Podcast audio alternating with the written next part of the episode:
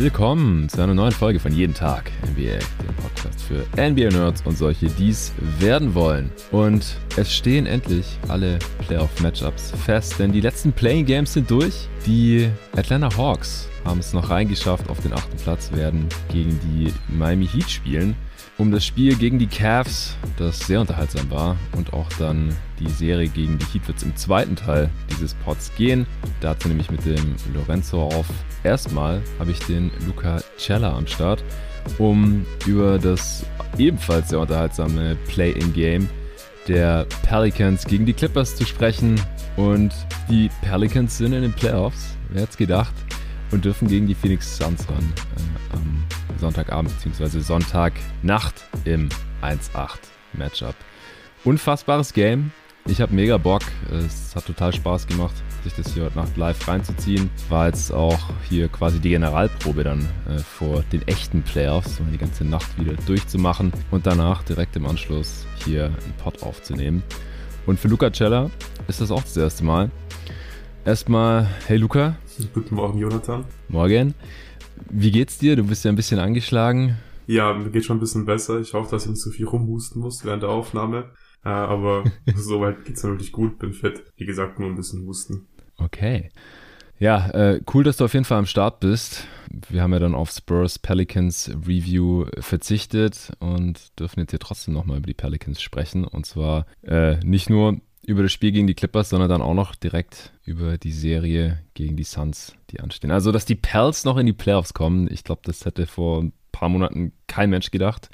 Und auch vor wenigen Wochen oder geschweige denn, was sage ich, vor wenigen Tagen hätte es noch fast niemand gedacht. Die, aber die Clippers haben jetzt zweimal verloren und sind, obwohl sie die acht meisten Siege im Westen geholt hatten, rausgeflogen aus dem Playoff-Bild. Ja, ziemliches Pech. Paul George ist im Health and Safety Protocol gelandet, kurzfristig. Arne hat vorhin auf Twitter sehr passend geschrieben, die Clippers müssen verflucht sein.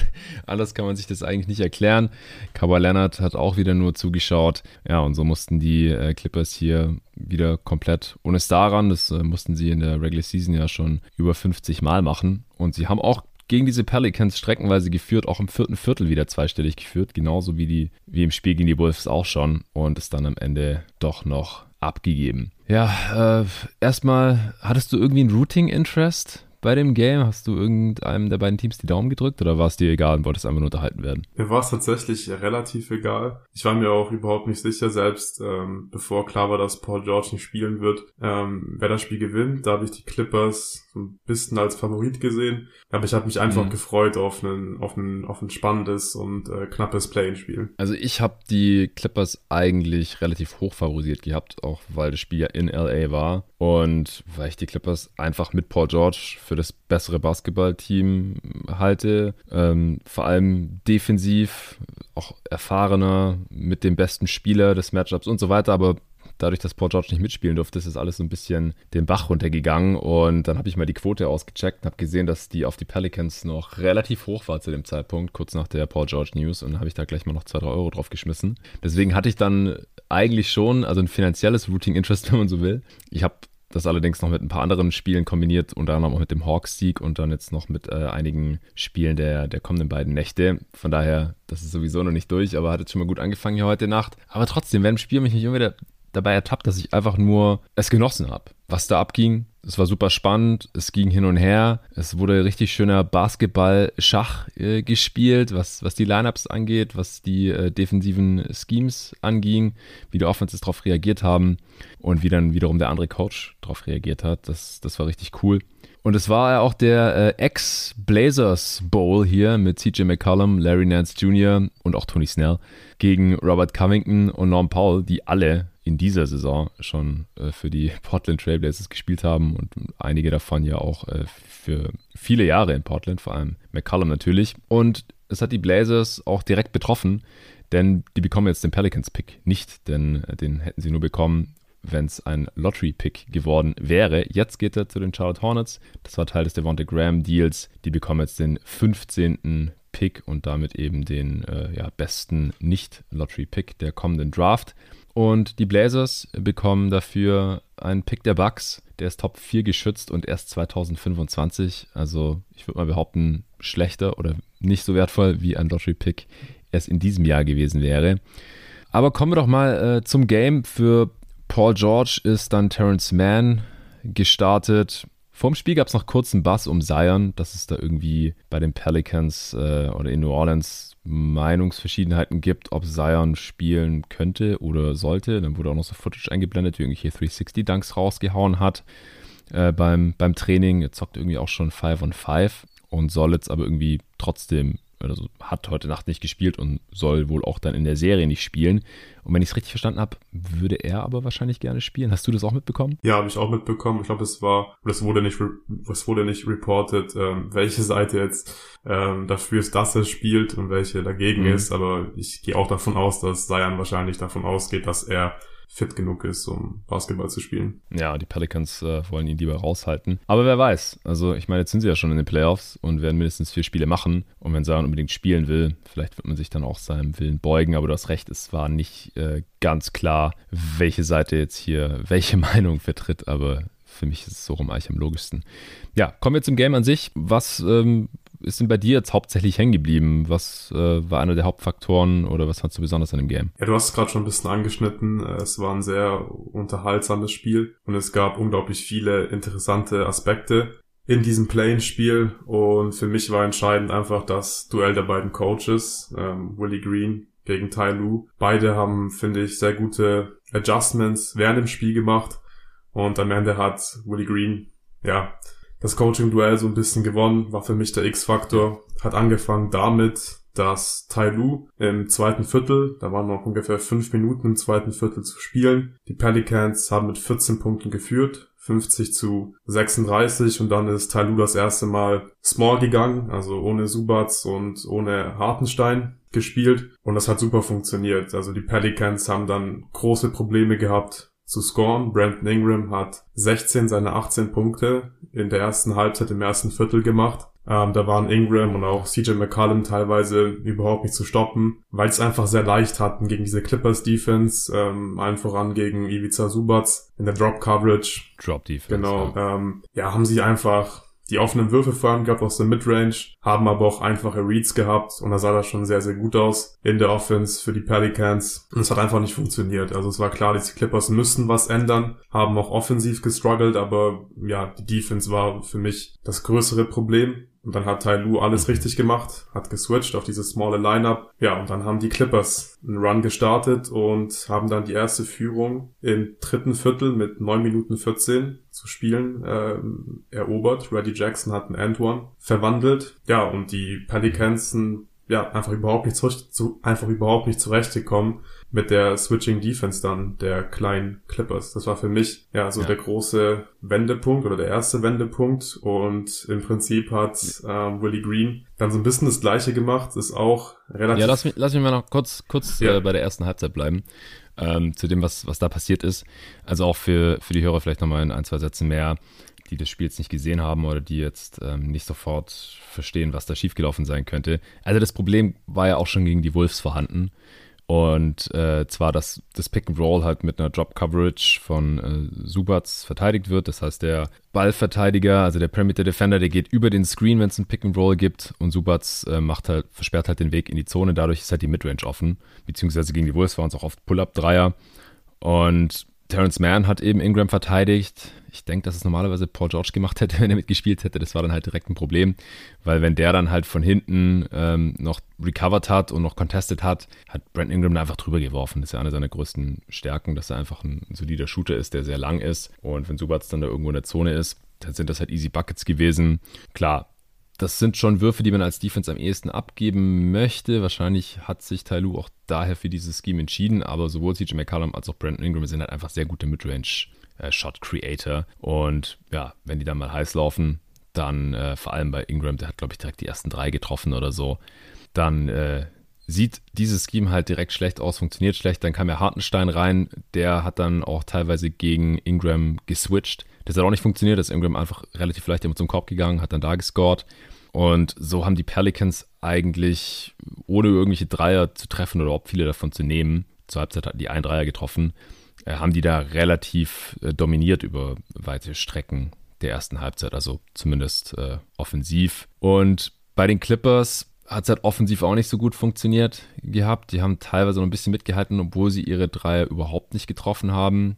Auch das haben wir ja gegen die Wolves teilweise gesehen, dass sie da halt so Cold Stretches hatten. Die Clippers nehmen einfach unglaublich viele Dreier. Das ist klar, die haben viele Shooter, die die Dreier einfach nehmen, die halbwegs offen sind, haben aber die ersten sieben nicht getroffen in dem Game. Einen der ersten zwölf. Reggie Jackson hatte auch einen äh, schlechten Start. 0 von 4 von hinter der Dreierlinie. 2 von 7 insgesamt. Weil Paul George nicht gespielt hat, hat in dem Spiel dann auch Amir Coffee Minuten gesehen, der dann quasi von der Bank nachgerückt ist, dadurch, dass Man in die Starting Five gerückt ist. Und ja, so, so waren die Clippers dann halt relativ schnell, was hast du gerade gesagt, 14 Punkte hinten? Genau, 14 Punkte hinten mit äh, 4,50, glaube ich, im zweiten Viertel noch zu spielen. Ja, und dann ist Robert Covington reingekommen im Prinzip. Oder man ist halt small gegangen mit Covington, Morris Batum im Frontcourt und Norm Powell und Reggie Jackson im Backcourt. Und dann ist die Defense halt sofort besser geworden.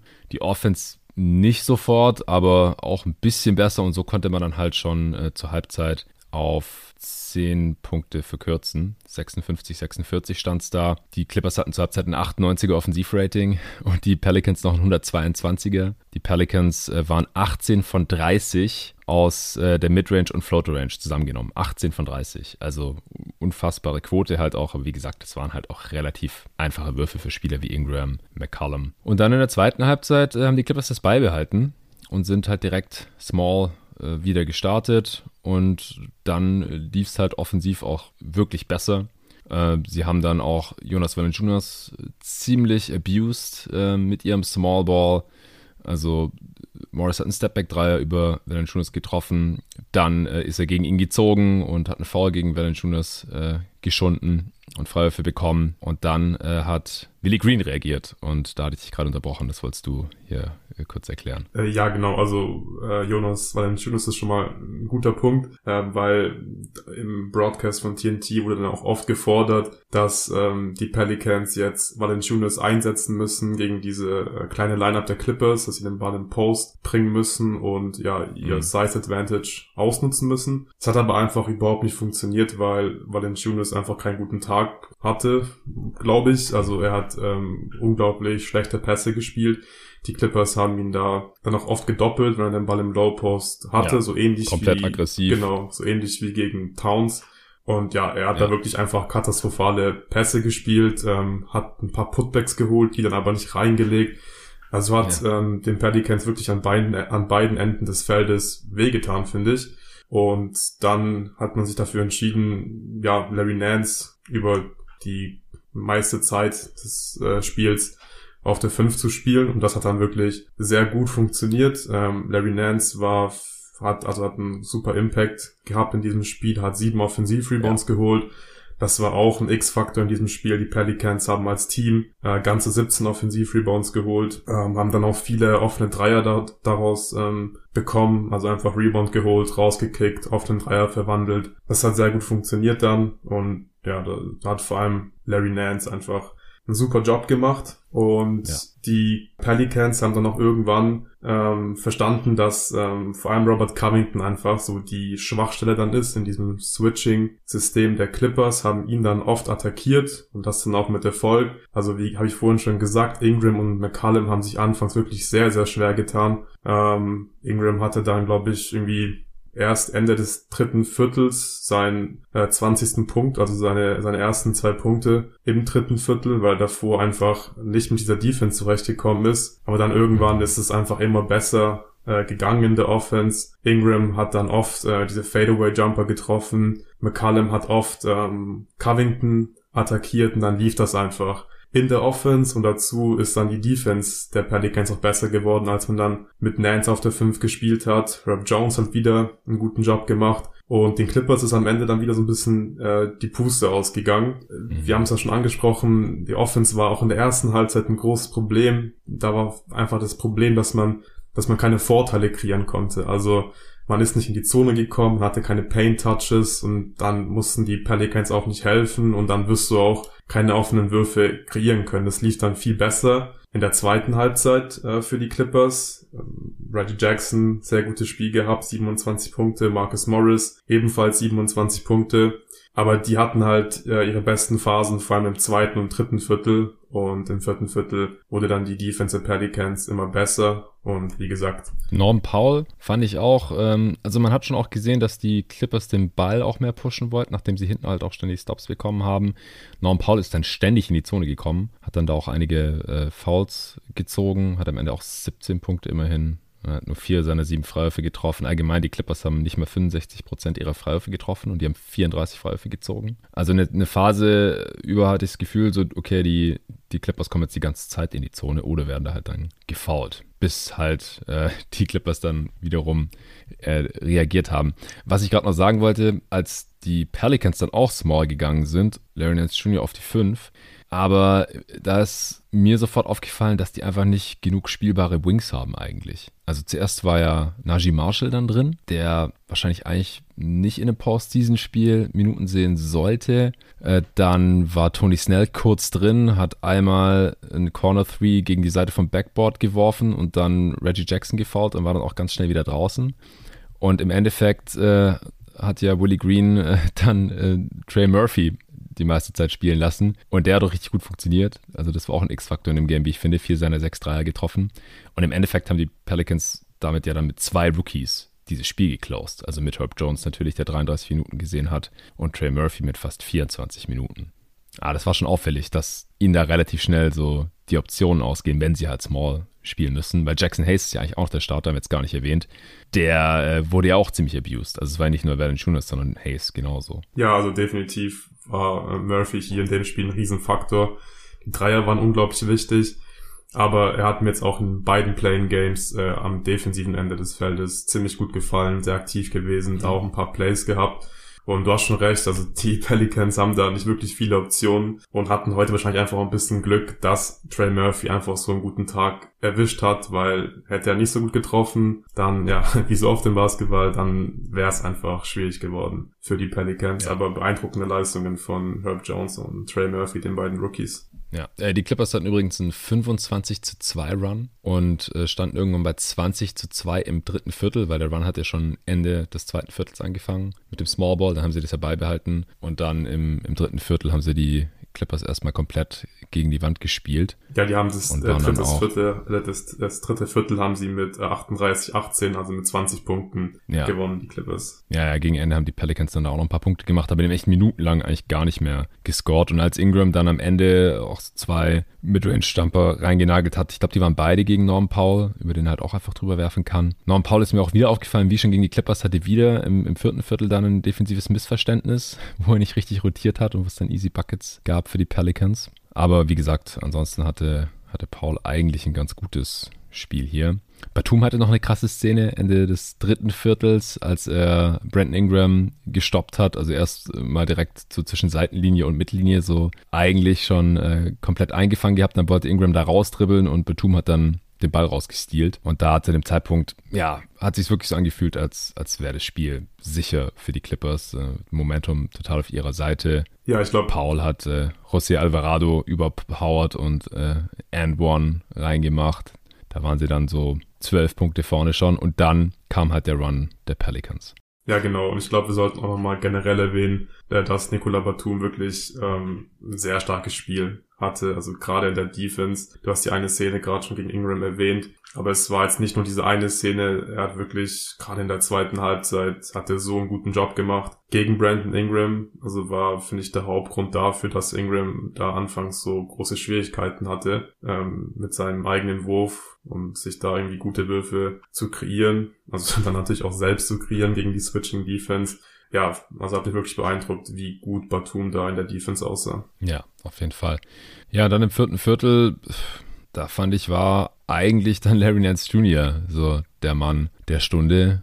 Neben Murphy mit seinen Dreiern und seiner Defense und natürlich auch neben Brandon Ingram, der am Ende auch nochmal äh, ein paar wichtige Aktionen hatte. CJ McCallum hat auch immer wieder einen wichtigen Jumper reingehauen oder so aber der war unterm Strich nicht so effizient. Auch über weite Strecken des Spiels immer wieder so ein bisschen geguckt, wo der eigentlich so steht. Am Ende 19 Punkte aus 27 Possessions 19 Punkte in 3 Assists aus 27 Possessions. Das ist äh, nicht so sonderlich berühmt. Ingram am Ende 30 Punkte, 6 Rebounds, 6 Assists.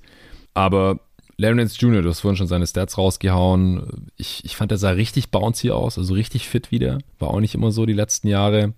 Äh, wichtige Offensiv-Rebounds geholt. Hatte einmal so eine, so eine ähm, Sequenz, da hat er erst hinten Monster-Block, Chase-Down-Block gemacht. Vorne dann äh, Putback reingeslammt, 3 Minuten 40 vor Schluss und damit waren die Pelts dann wieder mit zwei Punkten vorne. 96, 94. Und ja, dann war eigentlich alles relativ offen bis dann äh, Nicola Batum, Nicola Batum sein fünftes Foul gegen Herb Jones äh, geholt hat an der Seitenlinie. Tai Lu hat gechallenged und ich habe dir noch geschrieben, ja, gute Challenge, weil es sah halt echt nicht nach einem Foul aus eigentlich. Aber die Refs haben den Call nicht geändert und äh, ja, somit hatten dann halt die Pelicans den Ball und hatten zu dem Zeitpunkt auch schon eine Zwei-Punkte-Führung. Und dann war es eine Vier-Punkte-Führung, eine Minute vor Schluss, 103 zu 99. Und das war ja dann eigentlich schon so, so ein bisschen die Vorentscheidung. Also da hätte es dann eigentlich perfekt laufen müssen für die Clippers, die letzte Minute. Und das, das war überhaupt nicht der Fall. Ich fand, Morris hat dann auch einen relativ uninspirierten Pull-Up-Dreier genommen. Top of the Key, der nicht drin war. Auf der anderen Seite hat äh, Trey Murphy dann wiederum Dreier nicht getroffen. Dann waren noch 26 Sekunden zu spielen. Reggie Jackson ist so in ja, so ein Semi-Transition in die Zone gegangen, wurde gefoult von Larry Nance Jr. Und da finde ich halt eigentlich, mit weniger als einer halben Minute zu spielen, man ist vier Punkte hinten, sollte man wahrscheinlich tendenziell eher schon auf den Dreier gehen, weil außer man hat sichere zwei Punkte. Aber Reggie Jackson ist ja nicht eins gegen null oder ein, nicht mal eins gegen eins da zum Korb gegangen. Ähm, das heißt, das waren keine sicheren zwei Punkte. Er wurde dann auch gefault und hat auch nur eine Freiwürfe getroffen zum 103 zu 100 dann. Und dann wird es halt schon super schwierig. Du musst dann faulen. Der Gegner muss im Prinzip beide verwerfen. Dann muss man selber den Dreier treffen und dann ist das Spiel erst ausgeglichen. Also alles relativ unwahrscheinlich. Und dann war das Ding eigentlich äh, mehr oder weniger gegessen. Ingram wurde noch einmal getrappt nach dem Timeout, hat fast einen Turnover begangen. Dann wurde Larry Nance Jr. gefoult, hat dann beide Freiwürfe verhauen. Der war dann leider nicht besonders klatsch. Und äh, damit war den Clippers dann nochmal so ein bisschen die Hintertür offen. Aber sie haben keinen äh, Dreier losbekommen. Paul wurde gefoult, nur einen von beiden Freiwürfen getroffen. Und dann äh, wurde Ingram nochmal getrappt, hat Valanciunas gefunden, direkt in dem Korb, der das Ding reingeslammt. Und spätestens dann war das Ding gegessen und die äh, Pelicans haben 105 zu 101 gewonnen. In LA die Clippers aus dem Play-In geschmissen und ihren Platz eingenommen an 8 und äh, dürfen dann gegen die Suns ran. Hast du jetzt noch irgendeinen wichtigen Punkt, den wir noch gar nicht angesprochen haben? Oder einen Spieler oder irgendwas, was noch herausragend war? Ähm, ich glaube, wir haben über das Spiel alles Relevante schon gesagt. Aber ich würde noch gerne mal loswerden, dass ich das, es war jetzt ja das letzte Play-In-Spiel. Ja, jetzt geht's los morgen mit den Playoffs. Aber mir hat das Play-In wirklich unglaublich viel Spaß gemacht und ich ja. Äh, ja, war mir anfangs nicht sicher, ob das Play-In jetzt wirklich so cool ist, ob man die Spiele gerne schaut, aber ich fand es super unterhaltsam, war ähm, sehr interessanter Basketball heute auch dieses äh, Duell zwischen Willie Green und Ty Lue war auf jeden Fall ein sehr, sehr schönes Warm-up auf die Playoffs. Auf jeden Fall, das fand ich auch. Ähnliches gilt auch für Hawks Cavs, was ich gleich noch mit Lorenzo besprechen werde. Also ich denke auch, also wer was gegen das Play-In hat, ähm, kann ich nicht nachvollziehen. Denn, also das einzige Gegenargument, das ich so halbwegs valide finde, ist halt, ja, ein Team, das irgendwie zehn Siege mehr hat als, äh, oder es waren jetzt ja sogar zwölf bei den Wolves gegenüber den Pelicans oder gegenüber den Spurs. Ich glaube, 46 zu 34 müsste es gewesen sein. Und dass dann die Wolves theoretisch rausfliegen könnten, das wirkt dann nicht so ganz fair. Aber hey, die müssen nur eins von beiden Spielen, eins von zwei Spielen gewinnen gegen vermeintlich schlechtere Teams. Ja, wenn sie das dann nicht hinbekommen, warum auch immer, entweder weil sie halt keinen guten Basketball spielen oder weil in dem Moment ein wichtiger Spieler verletzt ist. Wie dem auch sei, aus meiner Sicht haben sie dann halt die Qualität nicht zu diesem Zeitpunkt, wenn die Playoffs anfangen. Und da haben sie es halt auch nicht verdient, dabei zu sein. So würde ich das sehen. Die Wolves sind jetzt drin. Bei den Clippers ist es jetzt so gekommen. Klar, man kann jetzt sagen, die hatten unglaubliches Pech, weil Paul George genau jetzt ins Health and Safety Protocol rein musste und wahrscheinlich, weiß ich nicht, in einer Woche oder so wieder rausgekommen wäre oder ein paar Tagen. Und wenn er dabei gewesen wäre, wären sie vielleicht das bessere Team gewesen als die Pelicans. Aber die haben ja auch die Chance gehabt, die Clippers, die Wolves zu schlagen. Und sie haben diese Chance vergeigt, hätten heute wieder die Chance gehabt und hätten ja jetzt dann auch zumindest mal das erste Spiel ohne Port George sowieso rangemusst. Also das war jetzt halt auch das Team, das dann in den Playoffs hätte antreten müssen. Und dieses Team hat es halt nicht geschafft, die Pelicans zu Hause zu schlagen. Das vermeintlich schwächere Team. Und deswegen ist es schon in Ordnung, so aus meiner Sicht, sportlich gesehen. Ich habe mir noch äh, ein paar Kategorien überlegt, äh, bei denen ich versuchen will, die dann immer bei jedem Spiel, das ich jetzt analysiere, anzubringen. Könnt gerne Feedback dazu geben oder andere Kategorien vorschlagen. Spieler des Spiels, wer ist es für dich? Äh, ich habe dich nicht vorgewarnt, aber vielleicht kannst du jetzt ja trotzdem mit raushauen. Also obwohl Larry Nance ähm, wirklich sehr wichtig war in der zweiten Halbzeit, finde ich es mhm. trotzdem ziemlich klar Brandon Ingram, der Spieler des Spiels. Ja, habe ich auch. Weil, ja, er hat es einfach geschafft, dann trotz dieser Switching Defense seinen Wurf zu kreieren, seine Würfe zu treffen. Ohne sein Shotmaking hätten die Pelicans einfach keine Chance gehabt. Ja, würde ich auch sagen. Dann äh, habe ich noch aufgeschrieben, came to play, aber kann man eigentlich auf Deutsch sagen, kam zu spielen oder kam, um zu spielen. Auf jeden Fall natürlich auch Brent Ingram, auch Larry Nance. Die sind auf jeden Fall heute in dieses Play-in-Game reingegangen, um den Sieg zu holen. Dann äh, bei den Pelts auch noch Trey Murphy, haben wir vorhin auch schon einen Shoutout gegeben. Und auf Seiten der Clippers auf jeden Fall Marcus Morris und Reggie Jackson. Also Reggie Jackson hatte wirklich auch eine sehr starke Phase dann noch. Wie gesagt, schwacher Start und dann auch am Ende ein bisschen unglücklich. Am Ende 27 Punkte, 7 Rebounds, 8 Assists. 27 Punkte, 8 Assists aus 28 Possessions. Nur zwei von neun Dreiern. Ja, also war es nicht sein allerbestes Spiel, aber er hat die Clippers auf jeden Fall zurück ins Spiel geführt und dann auch die Führung mit rausgespielt. Genauso Marcus Morris, der 27, 9 und 5 aufgelegt hat aus 24 Possessions. Also durchaus effizient. Und dann äh, würde ich, wie gesagt, auch noch Norm Powell nennen, der unterm Strich auch ein, ein gutes Spiel hatte. Und Batums Defense. Offensiv, äh, 1 von 7 aus dem Feld, kein seine 5 Dreier getroffen. Leider. Ja, wenn hast du noch mich, irgendeinen Spieler? Ja, also wenn ich mich für einen Spieler entscheiden müsste, du hast ja gerade im Prinzip alle Kandidaten genannt. Aber für mich wäre es dann tatsächlich Marcus Morris, ähm, weil er einfach auch unglaublich schwierige Würfe dann vor allem im dritten Viertel getroffen hat und ja, mit Reggie Jackson hauptverantwortlich war, dass es dann in der Offense bei den Clippers einfach so viel besser lief als in der ersten Halbzeit. Ja, und auch gefühlt jeden Defender, der ihm gegenüberstand, in der Zone einfach gemasht hat. Ja. als, als dann die Pelts auch small gespielt haben. Der ist einfach ohne Rücksicht auf Verluste dann äh, in Korb, in Post, Dudes weggebumpt, Layups gemacht, Fouls gezogen oder irgendwie Fadeaways reingeknallt. Und 4-3 hat er auch noch getroffen bei elf Versuchen. Also ja, starkes Game. Mit ihm auf dem Feld, die Clippers auch plus 7, zweitbester Wert nach Batum, der bei plus 11 war. Aber am Ende hat es leider trotzdem nicht gereicht. Ja, dann äh, wollte ich noch die Kategorie Abused hier etablieren oder auf Deutsch ausgenutzt von mir aus. Da haben wir eigentlich auch schon alle drei Namen äh, heute erwähnt, die ich hier aufgeschrieben habe. Wahrscheinlich kommst du auch direkt drauf. Soll ich starten? Ja, bitte. Ähm, also für mich definitiv Subats auf äh, Seiten der ja. Clippers. Und ja, dann ist eigentlich auch Jonas Valanciunas für die Pelicans. Also war ja sehr ähnlich dann, ähm, als die Clippers klein gespielt haben, war Valanciunas eigentlich kaum mehr zu spielen für die Pelicans. Ja, genau. Also, was ich auch noch sagen wollte, ist, ich hätte es auch für keine gute Idee gehalten, wenn man dann irgendwie Valanciunas die ganze Zeit im, im Post gesucht hätte, mit dem Rücken zum Korb und dann irgendwie im Post-Up oder so. Aber, weil da ist er auch nicht der, der allereffizienteste. Und wenn die Clippers dann irgendwie ein Dreier nach dem anderen reinnageln und du versuchst da irgendwie einen Post-Up-Offense gegenzuhalten, das verliert man normalerweise auf lange Sicht, das, dieses Spielchen dann. Aber sie hätten ja vielleicht ein paar Plays laufen können, wo er schon aus der Bewegung irgendwie in die Zone cuttet, dann irgendwie so ein Deep Seal machen kann gegen den kleinen Defender und ihn dann reinlegen kann. Aber dafür war jetzt heute vielleicht auch nicht sein Tag. Jackson Hayes habe ich hier noch drin. Und ich finde es krass, gegen die Spurs war es ja auch schon so, aber Devonta Graham bekommt ja gar keine Spielzeit eigentlich fast. Also dafür, dass die hier diesen Pick, den ich vorhin erwähnt habe, noch für den abgegeben haben letzten Sommer, ihn ganz ordentlich bezahlt haben, was hat er gespielt gegen die Spurs? Sieben Minuten oder so und jetzt hier heute dreieinhalb. Das liegt aber vor allem an ähm, Jose Alvarado, weil... Ja, es ist die Defense einfach. Ja, also äh, ich finde, der war auch schon in dem Spiel gegen die Spurs, ähm, hat er, glaube ich, im zweiten Viertel ähm, einfach ja das ganze Momentum in diesem Spiel verändert mit seiner Defense, hat gegen die Spurs, habe ich dann auch irgendwie drei Dreier getroffen, drei von drei, zwischenzeitlich zumindest gewesen. Und auch heute, finde ich, hat man einfach gemerkt, dass er einfach sehr viel Energie aufs Spielfeld bringt, ähm, hat ein paar Offensiv-Rebounds geholt, Defense wie immer sehr solide gewesen und ich glaube schon die richtige Entscheidung, ähm, ihn über Devonta Graham zu spielen. Ja, auf jeden Fall. Aber es ist halt übel, wenn äh, du als ja, größtes Off-Season-Signing reinkommst und dann klaut dir halt so ein No-Name, der zuerst auf einem Two-Way-Deal war, deine äh, Postseason-Rotationsminuten. Beziehungsweise man zahlt diesem Dude halt so viel Kohle und dann spielt er drei Minuten in, im wichtigsten Game der Saison. Und ich bin mal gespannt, wie es dann, dann gegen die Suns aussieht. Äh, und da äh, kommen wir jetzt auch zu. Phoenix gegen New Orleans. Äh, ich kann, glaube ich, direkt vorweg sagen, dass ich als Suns-Fan relativ entspannt bin gegen diese Pelicans.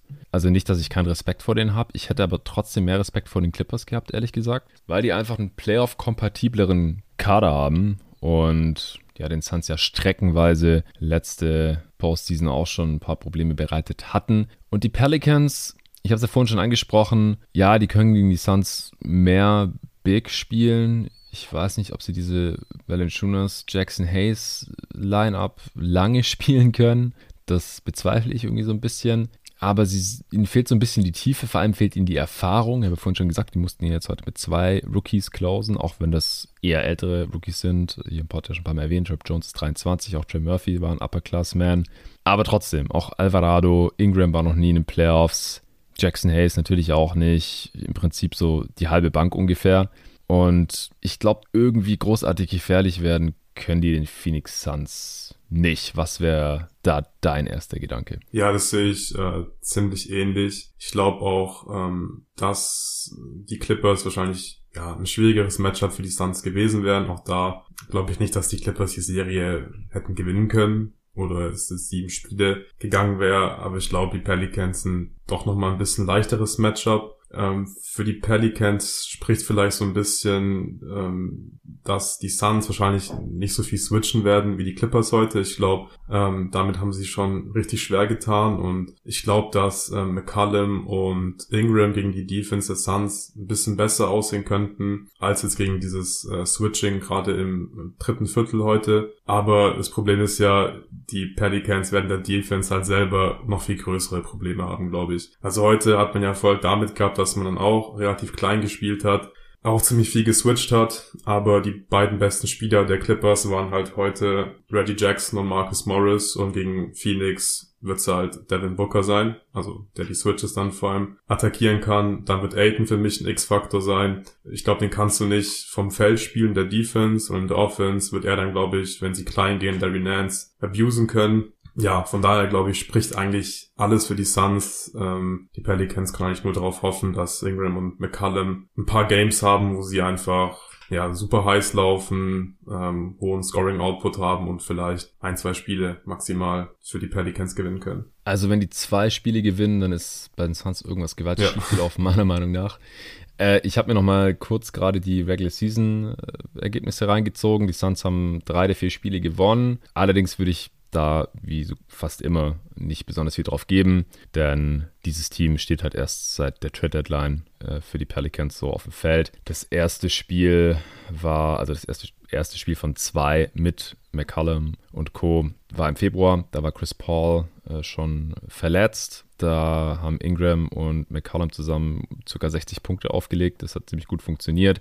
Die Suns hatten keinen Point Guard, weil Campaign auch noch verletzt war und sie hatten äh, noch nicht für Aaron Holiday getradet oder der hat zumindest noch nicht gespielt. Der ähm, Pelicans Blazers Trade war ja ein paar Tage vor der Deadline schon und ich glaube, das war direkt das erste oder zweite Spiel von denen. Wie auch immer, das haben die Suns jedenfalls verloren und dann im März haben sie nochmal gespielt, wieder ohne Chris Paul, aber auch ohne Brandon Ingram und oder war das schon mit Chris Paul? Weiß ich schon nicht mehr. Auf jeden Fall hat Brandon Ingram gefehlt, das weiß ich. Und da haben die Suns dann aber extrem dominiert. Devin Booker hat in unter 30 Minuten irgendwie 27 und 8 aufgelegt. Also ich, ich sehe halt auch nicht ganz, wie die Pelicans die Suns verteidigen wollen. Die sind einfach um einiges gefährlicher offensiv als die Clippers jetzt heute zum Beispiel. Und es ist jetzt ja dieses Pelicans-Team genauso wird es am Sonntag auflaufen. Da fehlt jetzt niemand oder so. Ich bin gespannt, wie gesagt, ob eher mit einem Wing gespielt wird oder mit zwei Bigs, dass sie komplett small gehen, kann ich mir eigentlich gar nicht vorstellen, weil die Suns konnten sogar den Small Ball der Warriors bestrafen in dieser Regular Season. Und da wird der Small Ball der Pelicans mit Larry Nance auf der 5, so gut er heute war, wahrscheinlich kein größeres Hindernis darstellen. Und auf der anderen Seite weiß ich halt nicht genau, wie die Pelicans die Suns verteidigen wollen. Also sie werden höchstwahrscheinlich Herb Jones auf Devin Booker abstellen verteidigt dann CJ McCollum Chris Paul. Puh, also ansonsten muss der irgendwie auf Jay Crowder oder Michael Bridges versteckt werden. Ersteres funktioniert vielleicht irgendwie, letzteres wahrscheinlich nicht. Äh, sowas weiß dann Monty Williams auch zu abusen und ein paar Plays für Michael Bridges zu laufen, um äh, ja dann halt da ein bisschen CJ McCollums defensive Defizite zu exposen. Und vor allem, wenn McCollum Crowder verteidigt, ist halt wie gesagt die Frage, wen äh, nimmt denn dann Jackson Hayes? Sollte der spielen? also der, der wird dann da so, so ein bisschen unspielbar, denke ich, weil den kannst du ja auch nicht auf Chris Paul stellen. Also da musst du ja dann noch irgendwie Alvarado reinholen oder Trey Murphy. Also von den defensiven Matchups sehe ich nicht so ganz, wie das funktioniert. Ja, stimme ich dir voll zu. Ich, mich würde es auch nicht überraschen, wenn die Pelicans schon im ersten Spiel nicht mehr mit ähm, Jackson Hayes starten werden, sondern mit Alvarado. Das wird auch nicht die Lösung sein. Die werden die Suns nicht stoppen können. Aber ich kann mir kaum vorstellen, dass ähm, die Pelicans hier versuchen werden, wirklich mit Valanciunas und Jackson Hayes über weite Strecken der Serie zu spielen. Ja. Ja, dann ist Michael Bridges, glaube ich, ein ziemlich gutes defensives Matchup von Seiten der Suns gegen Brandon Ingram. Der sollte da eigentlich ganz gut aufgehoben sein. Also ich denke, wenn die Pelicans ein Spiel gewinnen, dann wahrscheinlich, weil sie irgendwie einen Shootout gewonnen haben. Wenn die Suns defensiv irgendwie nicht so da sein sollten, die Dreier mal nicht so fallen und dann halt äh, CJ und Brandon Ingram wieder irgendwie jeweils 30 plus auflegen oder so und dann halt, äh, was ich, Trey Murphy noch ein paar Dreier reinknallt und, und Valanciunas noch irgendwie 20 Punkte beisteuert oder so. Das kann ich mir schon irgendwie vorstellen. Aber ansonsten ist ja auch schon so ein bisschen die Frage, wo sollen die ganzen Punkte herkommen? Gerade wenn Devonta Graham halt defensiv einfach nicht, nicht spielbar ist. Und ich bin auch gespannt, inwiefern Valanciunas ein, ein Faktor sein wird. Der hatte schon gute Spiele gegen die Suns, gar keine Frage.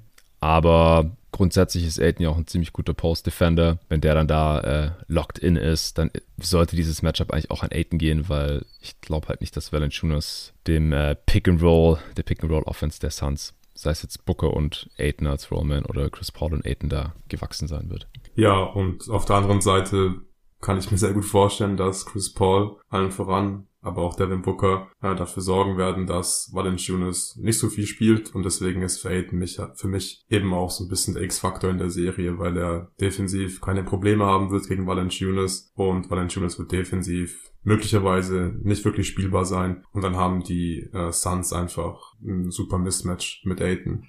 Jo. Hast du jetzt noch irgendeinen Faktor in der Serie, den wir noch gar nicht besprochen haben? Faktor nicht wirklich. Ich freue mich wirklich sehr auf äh, das Booker gegen Herb Jones Matchup. Und auf der anderen Seite äh, bin ich auch gespannt, wie das Matchup zwischen ähm, Mikael Bridges und Brandon Ingram aussehen wird. Aber ich glaube, es ist hier schon alles ziemlich klar. Also ich, ich, ich sehe hier nicht, wie wir hier irgendwie überrascht werden in der Serie. Also die Suns sind einfach das äh, viel bessere Team und ich kann mir nicht vorstellen, dass äh, die Pelicans den Suns irgendwie gefährlich werden. Ja, ich denke, die einzige Überraschung, die irgendwie passieren könnte, ist, dass Zion auf einmal doch auf dem Parkett steht, weil er unbedingt spielen will. Aber der hat dann halt auch schon Ewigkeiten kein Basketball mehr gespielt, geschweige denn NBA-Basketball in dieser Saison und dann in den Playoffs so von 0 auf 100. Das ist vielleicht nicht ganz so undenkbar wie bei Ben Simmons, dass er da ein positiver Faktor sein kann, weil er einfach, hm, finde ich, ein Playoff-kompatibleres Skillset hat, weil er einfach offensiv so eine heftige Undeniability hat, weil man ihn einfach nicht aus der Zone halten kann, nicht vom Korb weghalten kann. Das wäre dann auf jeden Fall nochmal interessanter. Aber ich halte es halt schon für relativ unwahrscheinlich, dass er ausgerechnet jetzt sein Debüt geben wird. Also ich finde es geil, ich finde es einfach interessant und ich glaube auch nicht, dass die Pelicans dadurch irgendwie großartig schwieriger zu schlagen werden für Phoenix, weil er, er kann nicht direkt bei 100% sein und vor allem defensiv gerade in einem Playoff-Setting, wenn man dagegen Gameplan kann und so, kann man ihn halt, glaube ich, schon auch ein bisschen abusen. Ja, also ich rechne auch überhaupt nicht damit, dass er in dieser Serie spielen wird. Und wenn er spielt, dann wird er sowieso maximal 20 Minuten spielen. Du hast schon gesagt, am defensiven Ende wird er dann eine Schwachstelle sein. Und dann ist halt auch die Frage, ob die Pelicans einfach mit aus dem Rhythmus kommen. Sie sind jetzt eingespielt, du hast es vorhin ja auch schon erwähnt, ähm, sie waren nach der Traded Line ziemlich ähm, stark unterwegs, auch generell nach ihrem 1 zu 12 Start ähm, haben sie diese Sorte doch nochmal wirklich ähm, in eine andere Richtung lenken können. Ich glaube, sie waren auch in den letzten eineinhalb Monaten Top 10 in Defense und Offense und Net Rating, also da hat sie schon was getan. Und das einfach ohne Seiern. Sie sind, glaube ich, ein solides Team ohne Zion und ich glaube nicht, dass ähm, Zion jetzt den, den Pelicans in den Playoffs wirklich helfen kann. Also gerade nicht in so einer kleinen Rolle mit 20 Minuten und ohne Basketball gespielt zu haben die ganze Saison. Ja, auf Seiten der Suns könnte Shamit eventuell angeschlagen sein. Der hat sich irgendwie im Training gestern am Fuß verletzt. Man weiß aber noch nicht mehr. Ja, wenn es so ist, dann ist es jetzt nicht super tragisch, weil der in Playoffs auch eher nur so der neunte, zehnte Mann wäre und äh, man seine Minuten relativ leicht auffüllen kann. Also Es gibt sowieso nicht so super viele Minuten in Playoffs von der Bank. Da bekommen die meisten Minuten dann halt Cam Johnson, Campaign, äh, Aaron Holiday eventuell dann ein paar Minuten. Äh, ansonsten halt Tory Craig und noch der Backup Big, was wahrscheinlich Javon McGee sein wird. Äh, wenn bei dem irgendwas nicht läuft, wenn der nicht fit sein sollte, dann gibt es noch Biombo. Und wenn halt Shamit nicht die 10 Minuten, die er wahrscheinlich sonst bekommen würde, bekommt, dann spielt vielleicht Campaign ein bisschen mehr oder Cam Johnson ein bisschen mehr. Und das wäre jetzt auch kein Weltuntergang hier in diesem Matchup. Äh, ansonsten ist Dario Saric weiterhin draußen, noch mit seiner Knieverletzung, die er sich ja letztes Jahr in den Playoffs zugezogen hatte. Und ansonsten sollten die Suns eigentlich fit sein. Jay Crowder war mal umgeknickt, aber ich denke und hoffe, dass es kein Problem mehr ist am Sonntagabend. Tipps müssen wir noch abgeben. Ja, äh, für mich ist eigentlich nur die Frage, ob die Serie fünf oder vier Spiele ja, geht. Ob die Pelicans ein Spiel holen. Genau. Ähm, ich gebe den Pelicans jetzt mal ein Spiel, weil sie heute Nacht so gut gespielt haben. Vielleicht ein bisschen Recency Bias dabei. Aber ja, mein Tipp ist äh, Suns in fünf. Ich glaube, wenn wir eins gelernt haben hier in dieser Saison, ist dann, dass die Suns nicht mit ihrem Essen spielen. Und die hatten jetzt eine Woche Pause. Und Monty Williams kennt ja auch Willie Green sehr gut, denn Willie Green war letzte Saison noch Assistant Coach bei den Phoenix Suns. Ist auch äh, eine schöne Story. Ich, ich, mag Willie Green auch total und würde ihm hier den Erfolg gönnen und finde es auch super interessant, dass die Pelicans jetzt hier noch in die Playoffs gekommen sind. Aber dann sind die auch noch so unerfahren. Relativ unrunden Kader, defensiv kein gutes Matchup. Ah, es, es müsste schon sehr viel passieren, dass die einen Sieg holen. Deswegen sage ich Sweep für die Suns. Gut, war jetzt auch schon wieder viel länger, als wir gedacht hatten. äh, danke, dass äh, du die Nacht durchgemacht hast. Äh, Cavs gegen äh, Hawks hast du ja auch live gesehen, oder? Ja, ich, ja, ich bin, ich bin glaube ich, um halb drei aufgestanden, habe dann die Timeouts bis zum vierten Viertel, glaube ich, vorspulen können. Und hat jetzt ganz gut funktioniert. Jetzt gehe ich schlafen. Ja, mach das. Äh, ich nehme jetzt gleich mit Lorenzo auf und dann werde ich mich heute auch hinlegen tagsüber weil heute Abend um 19 Uhr geht es direkt weiter. Ich äh, werde das Privileg haben, hier live schauen zu können mit, äh, mit dem Arne zusammen. Ich glaube, aufnehmen werden wir da nicht. Ich denke mal, dass der für ein, zwei Spiele vorbeikommt und dann auch wieder nach Hause muss. Schließlich hat er eine Familie und es ist Ostern und so. Sachen, die ich nicht habe, beziehungsweise worauf ich keine Rücksicht nehmen kann. Und ich werde dann natürlich alle vier Spiele hintereinander anschauen. Die fangen ja schon relativ früh an, jetzt heute hier am, am Samstag. Und das letzte Spiel ist ja dann schon um halb drei Nuggets Warriors. Das heißt, es sollte dann um sechs durch sein. Und dann nehme ich auf und hau das Ding raus. Aber jetzt erstmal direkt zu Hawks Cavs. Danke dir, Luca. Gute Besserung weiterhin und schlaf gut. Dankeschön. Weiter geht's mit Hawks gegen Cavs. Und da habe ich mir wie angekündigt den Lorenzo reingeholt. Hey Lorenzo. Hi Jonathan. Guten Morgen müsste ja eigentlich eher heißen. Wir nehmen jetzt hier auf um kurz nach halb neun mit Luca äh, gerade schon durch zum Westen. Jetzt kommen wir zum Osten. Das ist natürlich prädestiniert jetzt hier mit dir, denn deine Atlanta Hawks, die haben heute Nacht nicht nur gespielt, sondern auch gewonnen und äh, sich somit den letzten Playoff-Platz im Osten gesichert und dürfen dann Sonntagabend gegen die Miami Heat ran. Dafür mussten sie die Cleveland Cavaliers schlagen in Cleveland und Trey Young hat es mal wieder besorgt. In fremder Halle auf größter Bühne, wenn es wirklich um die Wurst geht, so wie wir es halt auch letztes Jahr schon von ihm kennengelernt haben. Also Trey mal wieder mit einer richtig geilen äh, Villain-Performance. Absolute Masterclass in der zweiten Halbzeit. Gefühlt alle Punkte wieder selbst gemacht oder vorbereitet für die Atlanta Hawks und das Spiel noch gedreht und die Cavs dann am Ende knapp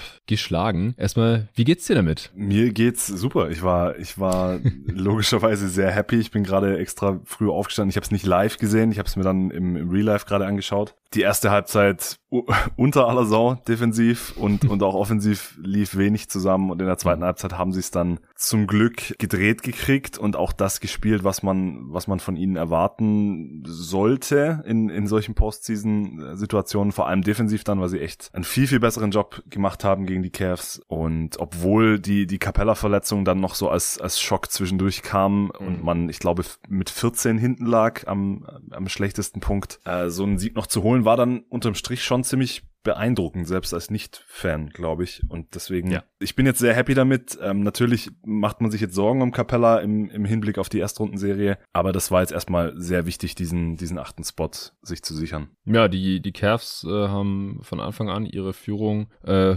aus, rausgespielt und ausgebaut und dann auch einigermaßen gut verwaltet, bis Ende des dritten Viertels dann die Hawks zum ersten Mal in Führung gegangen sind. Dann ging es ein bisschen hin und her und dann im vierten Viertel sind die Hawks äh, weggezogen, ist vielleicht übertrieben, haben sich so ein kleines äh, paar Pünktchen Polster aufgebaut und das am Ende auch verteidigt, 107 zu 101 gewonnen. Du hast gerade schon erwähnt, Clint Capella, ja, hat sich das Knie nach hinten durchgebogen, nachdem er Mo Mobley relativ hart gefault hatte.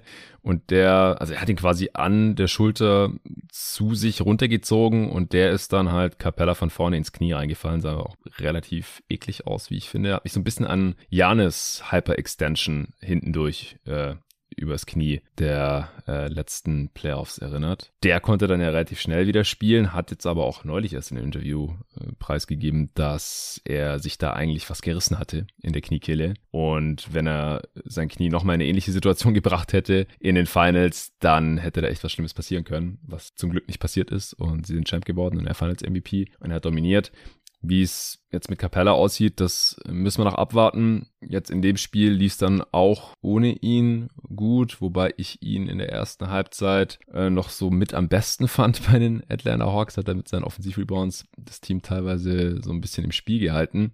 Dann hat John Collins nach wie vor nicht gespielt mit seiner Fußverletzung. Das war noch so eine kleine Hoffnung, dass er eventuell noch irgendwie eingreifen können wird. Das heißt, da fehlt jetzt gerade, fehlen die Starting Bigs. Ja, heute hat wieder Gallinari für John Collins gestartet. Und bei den Cavs, da hat Jared Allen gespielt. Ja, All-Star Jared Allen ist zurückgekehrt, hatte äh, ja eine Schiene an seinem gebrochenen Finger, der noch nicht ganz verheilt war, aber er wollte jetzt heute unbedingt spielen, wenn es um alles geht, natürlich für die Cavs. Und in der Starting Five war das nicht die einzige Veränderung, sondern auch Chris LeVert ist gestartet, nachdem Isaac Okoro und auch Lamar Stevens, der dann quasi sein Backup war, ja im ersten Playing Game einfach offensiv eine zu große Schwachstelle waren, habe ich mich schon so ein bisschen gefragt, meint JB Bickerstaff jetzt, dass Jared Allen den Laden hinten so gut zusammenhalten kann, natürlich mit Mobley, dass man hier den schwächeren Defender in Levert starten lässt und halt äh,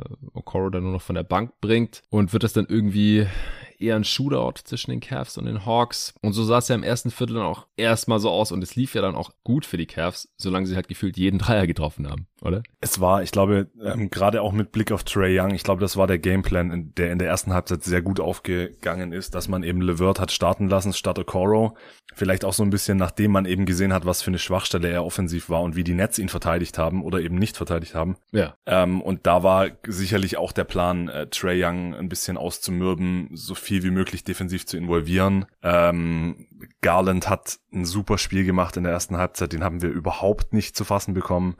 Und es war einfach gefühlt jeder Angriff, entweder Garland oder auch mal LeVert, ähm, entweder Pick and Roll oder quasi ohne Gegenwehr in die Zone gezogen, die Defense gescrambled mhm. und Lauri Markkanen hatte acht Dreier, von denen mindestens sieben komplett offen waren und ich glaube fünf davon hat er getroffen in der ersten Halbzeit. Ja es war, es war als Hawks-Sympathisant sehr, sehr frustrierend, wie, wie die Hawks sich defensiv präsentiert haben. Aber man muss, glaube ich, den Cavs auch Credit geben, weil der Gameplan, den sie hatten, offensiv sehr gut aufgegangen ist und auch defensiv. Die Hawks haben offensiv ja nicht, sind, haben noch gut mitgehalten. Die Problem, das Problem waren natürlich hauptsächlich die 61 Punkte, die man kassiert hat in der ersten Halbzeit. Aber ähm, es brauchte einen großen Turnaround und der kam dann zum Glück zur Halbzeit auch. Und da hat sich das Blatt dann eben komplett gewendet. Ja, ja, was auch ein Problem wäre für die Hawks ist, dass die Cavs halt, ich glaube, sechs ihrer ersten sieben Dreier getroffen haben und die Hawks ein ihrer ersten sieben Dreier. Dann haben die Hawks gleich im ersten Viertel siebenmal den Ball weggeschmissen, Trey allein viermal ja. und die Cavs nur einmal. Ja, und dafür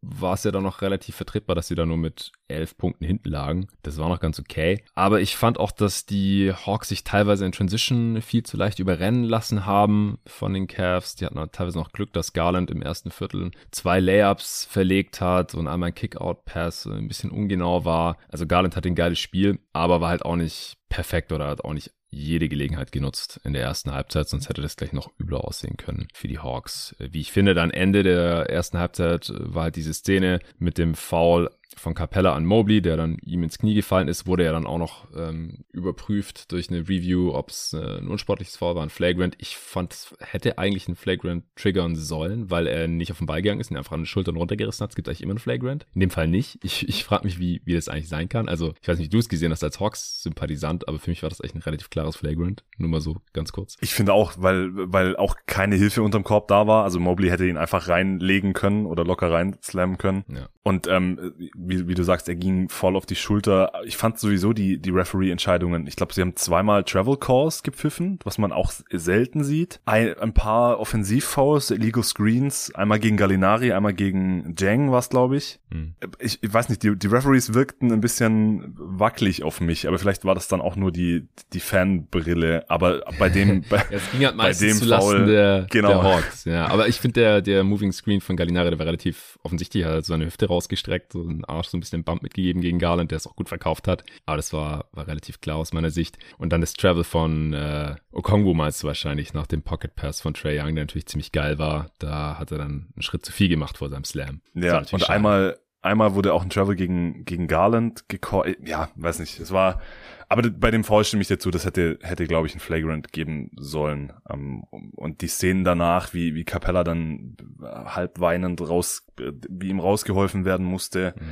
Ja, das, die erste Nachricht von, von Roach heute Morgen war jetzt wohl, dass es Optimismus gibt, aber vor einer Serie gegen die Heat, Game One ist am Sonntag, oder? Montag? Ja, ja Sonntag. Nee, nee, Sonntag. Also Samstag und Sonntag sind jeweils vier Spiele, da sind alle Serien Game One und ich meine, dass Heat Hawks sogar das erste Spiel am Sonntag ist. Kann das gleich nochmal verifizieren. Das müsste sogar um 19 Uhr deutscher Zeit kommen. Jedenfalls ja, äh, ist so. Ja, okay. Jedenfalls gab es Optimismus äh, laut Woj, aber irgendwie auch ein bisschen klar, dass die Hawks dann eine solche Nachricht rausgeben. Mhm. Er soll jetzt, glaube ich, heute einen, einen MRI-Scan kriegen und dann wird sich zeigen. Aber ich wäre nicht schockiert, wenn er, wenn er mindestens mal Game One verpasst. Und je nachdem, ob da jetzt irgendwelcher struktureller Damage stattgefunden hat, wäre natürlich sehr wichtig, keine Frage. Wobei ich finde, dass dieser Turnaround in der zweiten Halbzeit dann auch viel damit zu tun hatte, dass die Hawks viel mehr geswitcht haben. Und das konnten sie mit Okongu vielleicht einen Tick besser, als sie das mit Capella in der ersten ja. Halbzeit hätten machen können. Also vielleicht so ein bisschen Blessing in Disguise. Aber ähm, für, die, für die Serie gegen die Heat würde er natürlich enorm fehlen, sollte er jetzt ausfallen. Ja, auf jeden Fall. Also wie gesagt, in dem Game lief es dann sogar deutlich besser, als er nicht gespielt hat, würde ich aber nicht allzu sehr an, an ihm selbst festmachen. Die Cavs haben sich da teilweise vor ein Publikum auch total in, in Rausch gezockt. Gerade du hast schon angesprochen, Marken hatte fünf Dreier in der ersten Halbzeit. Allein 17 Punkte war Topscorer. Äh, nicht nur der Cavs, sondern von beiden Teams insgesamt. Da gab es auch wirklich äh, wilde Szenen. Mobley hat den Kickout auf Markenen gespielt, hat einen Dreier reingehauen. Dann im nächsten Angriff haben die Cavs, hat Jared Allen geslammt, dann hinten hat Mobley geblockt und dann hat nochmal Markenen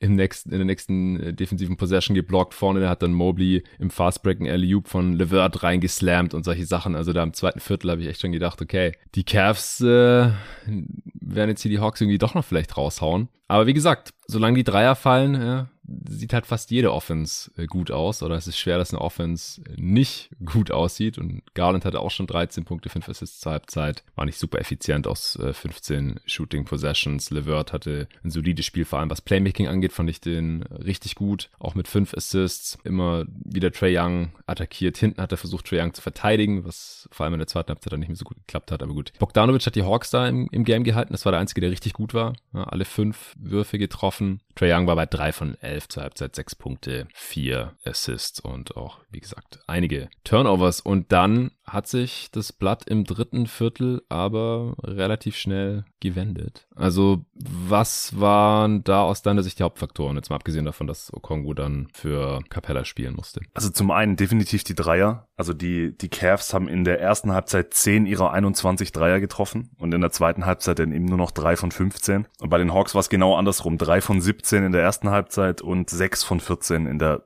zweiten. Trey Young hat komplett übernommen, 32 Punkte in der zweiten Halbzeit, dann auf einem, dann sehr effizient 10 von 14 aus dem Feld, hat die Cavs immer wieder bestraft, die, wie ich finde, was mich auch ein bisschen gewundert hat, versucht haben, gegen ihn zu switchen und wenig versucht haben zu hedgen oder zu trappen. Sie haben seltener, ja. als ich das erwartet hätte, versucht, den Ball halt wirklich aus seinen Händen zu forcieren. Ja. Und so konnte er sich immer wieder Markanen oder Levert in Switches zurechtlegen und hat die dann halt einfach gekocht. Und das hat mich gewundert, dass da im Laufe der zweiten Halbzeit keine Adjustments kamen von Bickerstaff. Und ansonsten ja, die Hawks äh, sind dann einfach in ihren Rhythmus gekommen, haben dann nur noch 40 Punkte zugelassen in der zweiten Halbzeit und hatten dann vor allem im, im vierten, Mitte des vierten Viertels mal ein 11 zu 0 Run, wo sie richtig, äh, wo man dann auch danach gemerkt hat, dass die Cavs generell in der zweiten Halbzeit auch offensiv überhaupt nicht mehr in ihren Rhythmus reingekommen sind, haben, haben sind nicht mehr klar damit gekommen, was die Hawks ihnen defensiv ähm, entgegengeworfen haben. Zum einen das vermehrte Switching, aber vor mhm. allem auch in Sachen Intensität und, und Einsatz. Da hat man wirklich, das war ein Weltenunterschied zwischen erster und zweiter Halbzeit. Ja. Wo man sich natürlich als Hawks-Fan fragt, naja, also du bist gerade in einem Play-in-Spiel, deine Saison äh, on the line. Wenn, wenn du das Ding verlierst, dann bist du raus. Die Halle war wahnsinnig laut. Das ist mir auch sofort aufgefallen nach den ersten ein, zwei Possessions. Mhm. Warum denn dann bitte nicht gleich so? Also, ja, das war, die erste Halbzeit war, war sehr, sehr frustrierend aus, aus äh, Fansicht defensiv und äh, lässt dann auch einige Fragezeichen im Hinterkopf, was jetzt die, die Playoffs betrifft. Ja, kann ich wohl nachvollziehen. Das war so ein bisschen sinnbildlich dafür, wie die Regular Season der Hawks auch verlaufen ist. War ja auch zuerst eher enttäuschend und dann am Ende jetzt hier noch gerade genug ge gemacht und geschafft, um doch noch irgendwie Playoffs zu kommen. Also, was Trey Young da abgerissen hat in der zweiten Halbzeit, das war auf der einen Seite natürlich richtig, richtig krass. 16 Punkte allein im dritten Viertel. Äh, war er nicht auch irgendwie für über 40 Punkte der Hawks ähm, direkt verantwortlich, entweder als Scorer oder Passgeber? Irgendwie sowas wurde, wurde eingeblendet, habe ich es auf Twitter gesehen, ich weiß nicht. Ich habe es gesehen, im dritten Viertel waren es 27 der 33 oder so Punkte, an denen er Ja, und es war im dritten Viertel. War. Und dann ja. gab es ja noch das vierte. Ja, also es war, war echt unfassbar am Ende. Und wie gesagt, auf der anderen Seite war es halt auch notwendig. Wenn er nicht so gezockt hätte, dann hätten die Hawks hier äh, einpacken können. Sie haben dann nach einem Dreier von Trey Young, der dann halt auch wirklich heiß war irgendwann, er hat ja dann auch äh, vom Hashmark Dreier reingeballert, vom äh, Logo Midcourt. Äh, es gab im, im dritten Viertel gab es einen ganz geilen Austausch, nachdem Trey einen Dreier reingehauen hat und dann die erste Führung 1 Minute 40 im dritten Viertel zu spielen geholt hat, 77, 76, hat Levert mit einem Dreier geantwortet. Dann hat Trey halt so einen negativen Dreier reingeknallt und Levert auf der anderen Seite auch wieder einen Dreier genommen und den auch wieder getroffen. Das sind halt so die Momente, die halt richtig nice sind, wenn es äh, kurzzeitig zumindest so, so Duelle gibt, halt gerade in so einem wichtigen Spiel. Aber Levert konnte das natürlich nicht aufrechterhalten und Trey Young halt schon. Und dann äh, haben die Hawks das dritte Viertel 33 zu 23 gewonnen. Und Trey Young wurde dann kurz ausgewechselt, kam aber nach zwei Minuten schon wieder rein. Garland saß, glaube ich, noch kürzer, der war auch ganz kurz nur draußen, weil ohne die beiden ging halt jeweils nichts. Was auch ein großer Faktor war auf Seiten der Hawks Defense, fand ich DeLon Wright in der Defense gegen Garland, weil der ist äh, natürlich kein Starter und da hat dann Kevin Hörter versucht, Garland irgendwie zu verteidigen. Und das hat natürlich überhaupt nicht funktioniert. Was heißt natürlich, aber es hat nicht äh, funktioniert. Und dann, als Wright Garland verteidigt hat, kam halt dann die Cavs äh, Offense wirklich äh, stark ins, ins Stottern. Und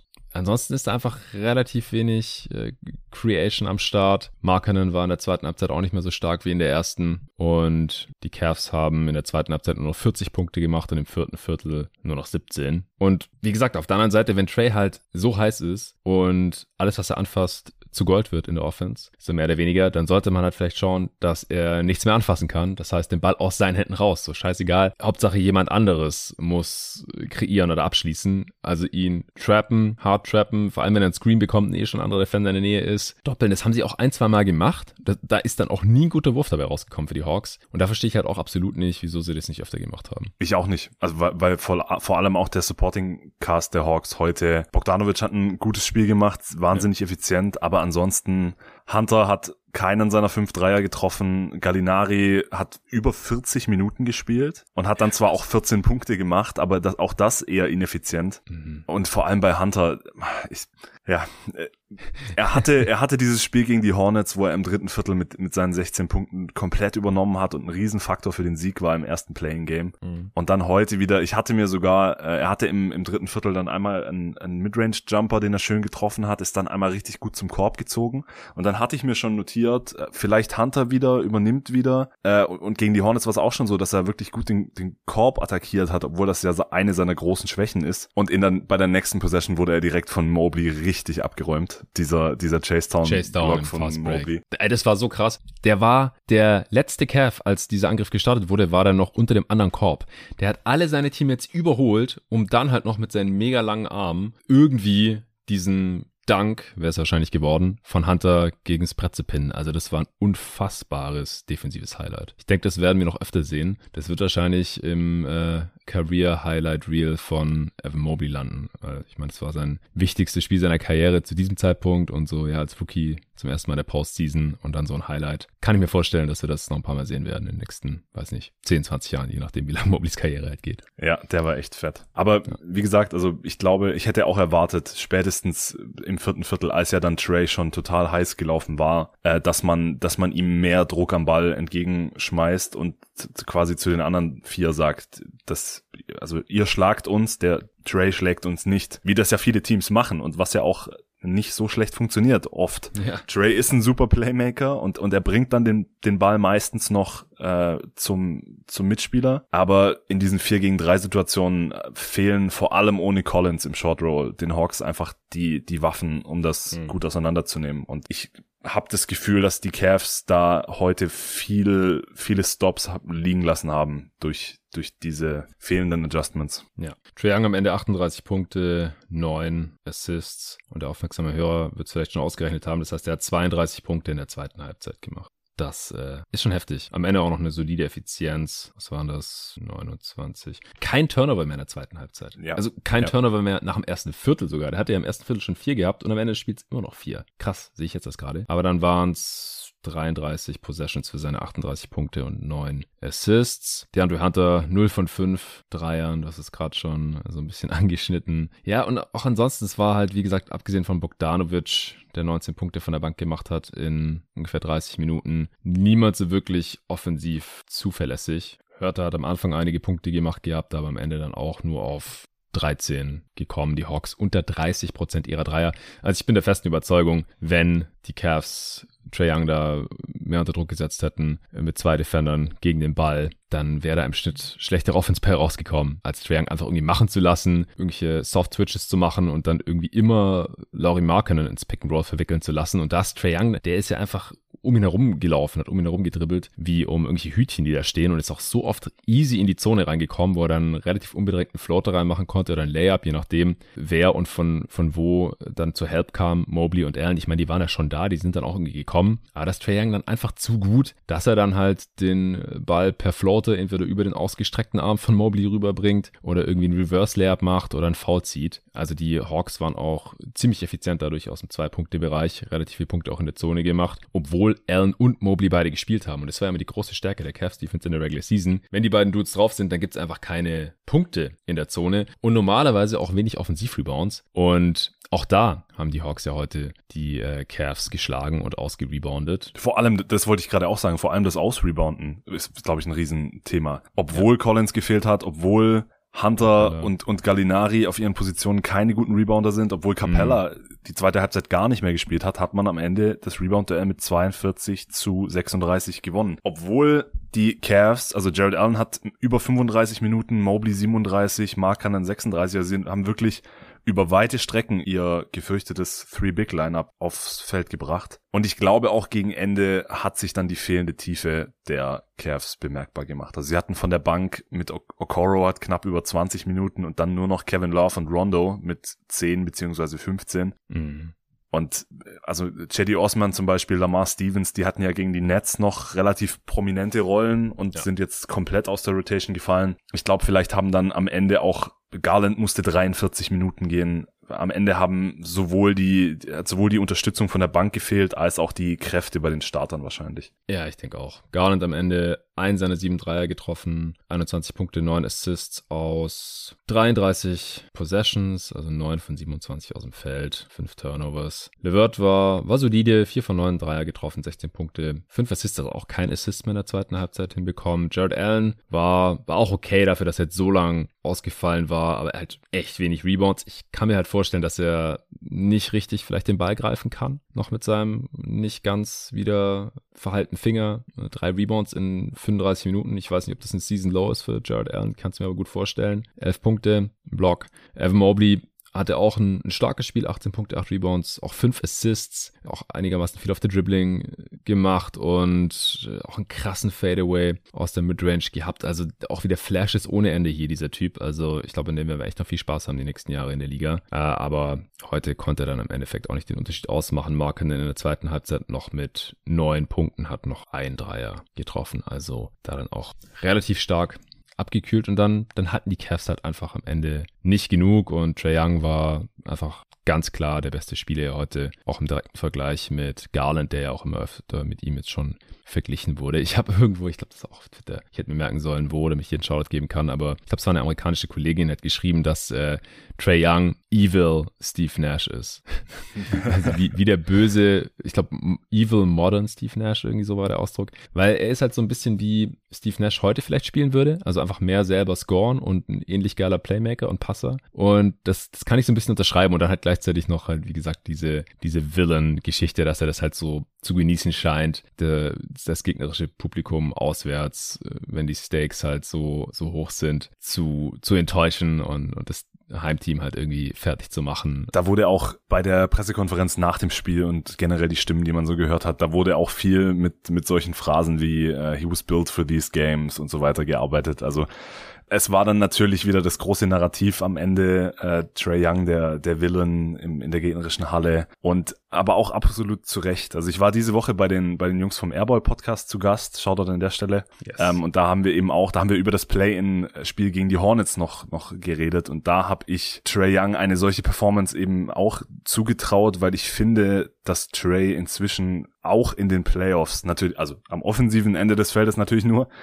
aber in diese alleroberste Schublade mit, mit KD und Janis und so weiter, da kann man ihn natürlich nicht mit reinnehmen. Aber ich finde, Trey muss inzwischen als ein Spieler gelten, der, wenn er einen solch guten Tag hat und wenn er so heiß läuft, den keine Defense stoppen kann. Und in solchen Spielen stellt er das eben unter Beweis und deswegen, wir kommen dann gleich zur, zur Heat-Serie. Ich glaube, Trey könnte sogar der beste Spieler dieser Serie werden. Weswegen ich den, den Hawks zwar jetzt nicht, also ich rechne absolut nicht damit, dass die Hawks die Heat schlagen, Spoiler Alert, aber ich glaube, es wird eine kompetitive Serie, weil Trey Young an jedem Abend heiß laufen kann und der beste Spieler auf dem Court sein kann. Mhm. Ja, ich bin gespannt, weil wir haben ihn bisher halt noch in keiner Serie und jetzt auch in diesem Play-In äh, gesehen gegen ein Team, das einen richtig guten Defender gegen ihn hat und das ihn auf der anderen Seite hat auch defensiv abused. Das haben die Cavs heute ja teilweise gemacht, also vor allem in der ersten Halbzeit. Da haben sie einfach ihn in jedes Play involviert. Äh, Streckenweise haben sie dann irgendwann auch nicht mehr so wirklich forciert. Auch nochmal so eine Stellschraube, in der man noch hätte drehen können, wenn es jetzt hier eine Serie gewesen wäre. Aber ich, ich halte ihn auch für einen der besten Offensivspieler der Liga Liga, keine Frage. Aber ich habe halt schon noch das eine oder andere Fragezeichen, bis wir ihn äh, ja mal in so einem richtigen Test gesehen haben. Und das könnte jetzt eventuell diese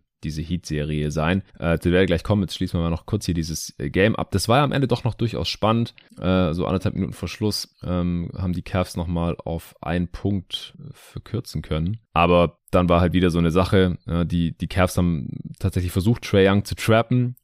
Jared Allen und Laurie Markkanen. Und Trae Young hat dieses Double einfach gesplittet und ist den beiden davon gerannt und hat einen Floater reingemacht. Und hinten hat dann Okongwu einen alley von Levert auf Mobley abgefangen und wurde dann gefoult mit 50 Sekunden auf der Uhr. Und dann war es eigentlich schon, schon fast durch. Marken hat dann nochmal einen Stil geholt in der Defense, hat dann aber den Ball direkt wieder sich von Hörter klauen lassen. Er wollte einen Outlet Pass auf Garland spielen an der Seitenlinie und Hörter hat ihn gerochen und hat den Ball einfach abgefangen. Äh, dann gab es einen Foul und zwei Freiwürfe von Trey äh, mit 23,8 Sekunden auf der Uhr, fünf Punkte Führung und ja, dann war es durch. Garland hat noch einen wilden Pull-Up-Dreier genommen, der war nicht drin. Äh, Mobley hat noch einen Offensiv-Rebound geholt, den Tippin aber auch nicht reinmachen können und dann haben sie nochmal gefault, aber da war die Messe dann auch schon gelesen. Spieler des Spiels ist, glaube ich, hier keine Diskussion wert, ist auch Trey Young, also da gibt's no contest. Ich habe hier aber noch ein paar, genauer gesagt zwei andere Kategorien mir ausgedacht, die ich auch gerade schon mit dem Luca spontan durchgegangen bin. Spieler, die gekommen sind, um äh, zu spielen, also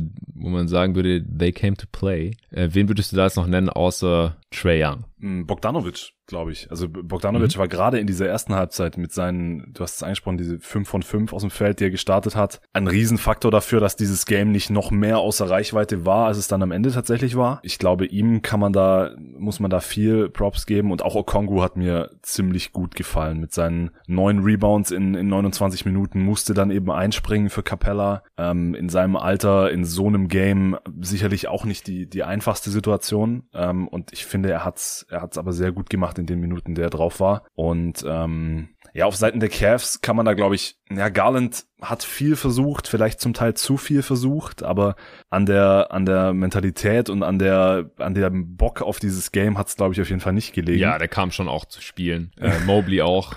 Mobley genauso. Und, und auch Allen hat mir eigentlich, also die, die Rebounds haben mich auch verwundert. Das ist mir während des Games gar nicht so krass aufgefallen. Dann habe ich mir den Boxscore angeguckt und dachte mir, drei Rebounds, okay, krass. Er hatte auch ein paar, ein paar Slams, er hatte einen ziemlich geilen Block am Anfang. Hm. Also auch bei ihm dachte ich mir am Anfang, äh, so, oh Gott, der sieht jetzt nicht so aus, als sei er einen Monat raus gewesen. Ja. Gegen Ende dann vielleicht schon, aber ähm, ich glaube generell bei den Cavs, also die, die Energie, die da von den Spielern kam, die von der, von der Crowd kam, auch vor allem, äh, die waren alle vor allem in der ersten Halbzeit einfach zu 100 Prozent da äh, und locked in. Und ich glaube, also da kann man wahrscheinlich das ganze Cavaliers-Team nennen bei der Kategorie Came to Play ja, also auf jeden Fall die Starter. Markenen, wie gesagt, auch das war der Mann der ersten Halbzeit. Dann habe ich noch die Kategorie Abused oder, oder ausgenutzt. Ja, das haben wir eigentlich auch schon besprochen auf Seiten der Cavs in erster Linie Markenen, den der Trader immer wieder in verschiedenste Pick-and-Roll-Actions verwickeln wollte oder dann halt auch in, in, in ISOs nach Switches. Und auf der anderen Seite halt ehrlicherweise auch äh, Trey Young, was aber nicht das gesamte Spiel über aufrechterhalten wurde. Gut, dann wären wir damit durch und die Hawks dürfen gegen die Miami Heat ran, gegen den First Seed in der Eastern Conference. Wir haben es jetzt hier und da schon angeschnitten. Du hast jetzt schon gesagt, Capella eher, eher unwahrscheinlich, so wie das jetzt ausgesehen hat, dass der zumindest mal bei allen Spielen dabei ist. Vielleicht kommt er im Verlauf der Serie zurück. Wir wissen es stand jetzt einfach noch nicht. John Collins, was war da jetzt die neueste Meldung? Oder wie optimistisch bist du da, dass der spielen können wird, früher oder später in der Serie? Also die Hawks haben sich sehr bedeckt gehalten in den letzten Tagen und Wochen. Es war ja auch äh, noch nicht ausgeschlossen, dass er in diesen Play-In ran könnte. Hm. Ich kann das leider überhaupt nicht einschätzen. Also ich würde jetzt mal nicht mit ihm rechnen für Game One und vielleicht dann auch nicht für, für Game Two, aber ich könnte mir schon vorstellen, dass er im Laufe der Serie zurückkommt, was natürlich für die Hawks immens wichtig wäre. Aber ich wäre jetzt auch nicht überrascht, wenn wir ihn gar nicht mehr sehen diese Saison. Also ganz, ganz schlecht einzuschätzen, weil einfach die Hawks da auch keine konkreten Infos rausgeben natürlich. Hm. Ja, die Heat sind auch nicht komplett, stand jetzt zumindest nicht. PJ Tucker hat vorgestern auch nur teilweise am Training teilnehmen können. Er hat sich irgendwie die Wade gezerrt und davor hat er Knieprobleme gehabt noch in der Regular Season. Also Spo hat zwar gesagt, dass er erwartet, dass PJ Tucker am Sonntag dann ready ist, aber Ganz sicher sein können wir uns das stand jetzt auch noch nicht. Bam Adebayo ist gerade noch im Health and Safety Protocol, genauso wie er äh, Paul George für die Clippers war. Der Vorteil für Bam ist oder für die Heat ist, dass er schon ein paar Tage drin ist und bis Sonntag wieder draußen sein könnte. Könnte aber auch Spiel 1 verpassen. Ansonsten waren zuletzt noch Markeith Morris und Wayne Deadman, zwei Backup-Bigs äh, im waren Day-to-Day. -Day. Ich denke aber mal, das ist nichts Schwerwiegendes. Und wenn doch, Markeith Morris hat einen Großteil der Regular Season verpasst. Von daher wäre das jetzt auch ähm, kein großer Abfall im Vergleich zur Regular Season. Also auf den großen Positionen könnten beide Teams hier auf Starter verzichten müssen.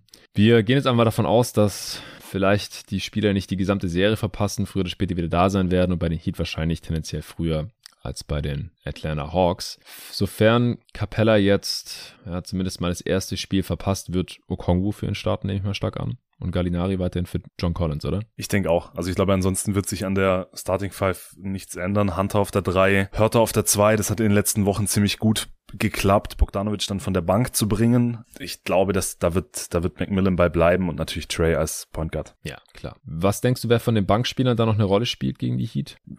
Ja, wahrscheinlich. Also ich glaube, dass, dass vor allem gegen ein Team wie die Heat ähm, sollten wir nicht allzu viel Gallinari auf der 5 in Smallball Lineup sehen. Das hoffe ich zumindest. Mhm. Und deswegen könnte ich mir vorstellen, dass, dass Jang eine Rolle einnehmen muss, mehr oder weniger. Auch abhängig davon, ob und wann Collins zurückkommt und natürlich ob und wann Capella zurückkommt. Und ansonsten, Bogdanovic wird eine, eine große Rolle von der Bank haben, glaube ich. Der wird da wieder der, der Playmaker sein und auch der Go-To-Scorer. Dylan Wright könnte ich mir gut vorstellen, gerade gegen jemanden wie Tyler Hero, dass man den dann als, als mm. Guard-Verteidiger viel reinschmeißt. Ja, und sonst, ähm, Timothy Luau Cabarro, gerade ohne ohne Capella und Collins könnte ich mir auch vorstellen, dass der mehr Minuten sieht, als es Macmillan vielleicht eigentlich lieb wäre, aber auch eher dann so als, als Small Ball Vierer oder auf der drei, wenn, wenn, Hurt, wenn Hunter mal gar nicht funktioniert, was ich mir leider gut vorstellen kann gegen die Heat, könnte ich mir auch vorstellen, dass er eine, eine Rolle haben wird. Lou Williams ist jetzt gerade noch raus. Mhm. Ich hoffe, selbst wenn er available ist, dass wir nicht, nicht allzu viel von ihm sehen. Und ähm, ich glaube, das wird so, das wird so die, die Rotation sein. Also im Prinzip vergleichbar zu dem, was wir jetzt hier in diesem Playing Game gesehen haben. Ja, also minus Capella dann halt eventuell. Aber ja, ich würde auch davon ausgehen. Bei den Heat äh, denke ich, wenn Tucker und Adebayo am Start sind, dann, dann werden die starten. Ansonsten muss man die halt dementsprechend ersetzen in der Starting Five. Ich denke dann gerade in dem Matchup, also wenn Bam nicht starten kann, wird es wahrscheinlich wieder Deadman sein. Ich glaube nicht, dass wir Jurt7 als Rookie hier in den Playoffs dann starten sehen werden. Falls Tucker fehlt, kann ich mir gut vorstellen, dass Hero eventuell in die Starting Five nachrückt. Gut, das wirft dann so ein bisschen die, die Rotation durcheinander, aber der hat in der Regular Season auch schon zehn Spiele gestartet, dass man halt ein bisschen kleiner unterwegs ist, Butler quasi auf die vier rutscht. Oder Max Truce, der hat auch 16 Starts gemacht in der Regular Season. Das wäre eine Frage für, für mich. Glaubst du, also in den letzten, in den letzten paar Spielen, ich glaube sogar ziemlich genau nach diesem, nach diesem Gerangel, das sie hatten gegen die Warriors oder vielleicht auch schon vorher, ich bin mir nicht sicher, wann das angefangen hat, mhm. ist Duncan Robinson von der Bank gekommen und Max Drews gestartet statt ihm. Ich könnte mir vorstellen, dass Spo das beibehält, dass er mit Robinson von der Bank nochmal einen, einen Flammenwerfer hat, der ja aber auch diese Saison nicht so wahnsinnig gut aussah. Aber vor allem, mhm. dass er eben in der Starting Five vielleicht keinen Verteidiger seines Kalibers hat, der dann von Trey Young gezielt attackiert werden kann. Also da, ich könnte mir vorstellen, dass Drews, so war es jetzt zum Beispiel auch in dem letzten Matchup in der, in der Regular Season, ich glaube das vorletzte Spiel ähm, haben die beiden gegeneinander bestritten. Ich könnte mir vorstellen, dass es Drews weiterhin starten lassen wird. Oder glaubst du, dass Robinson zurückkommt in die Starting Five? Ja, das ist eine gute Frage. Ich meine, die haben ein sehr ähnliches Skillset. Struz ist defensiv ein bisschen weniger zu abusen. Robinson ist ein noch krassere Shooter ich meine, zuletzt hat es ja so funktioniert, deswegen kann ich mir schon vorstellen, dass Spau dann so erstmal weitermacht und es jetzt nicht wieder rückgängig macht. Also das kann gut sein, dass die das dann so weitermachen. Und sie haben ja jetzt auch sechs Spiele in Folge gewonnen gehabt. Ich glaube, das letzte haben sie verloren, oder? Also sechs der letzten. Ja, sie hatten sechs, genau, sie hatten sechs in Folge ja. gewonnen gehabt und das allerletzte haben sie dann verloren. Aber ich glaube, da hat auch niemand Relevantes mehr gespielt bei den Heat. Ja, ich glaube auch. Auch im vorletzten ja, ja. gegen die Hawks ging es schon um nichts mehr. Da hatten sie den Number One Seed auch schon mhm. locked up. Und die Hawks haben das Spiel in der Crunch Time trotzdem aus der Hand gegeben. Im letzten Spiel ist dann wieder Duncan Robinson gestartet, aber hat Max Struss auch nicht gespielt. Okay. Ja, also kann gut sein, dass Struss äh, so oder so startet und dass man eben bei dieser Starting Five bleibt, die man da zuletzt hatte.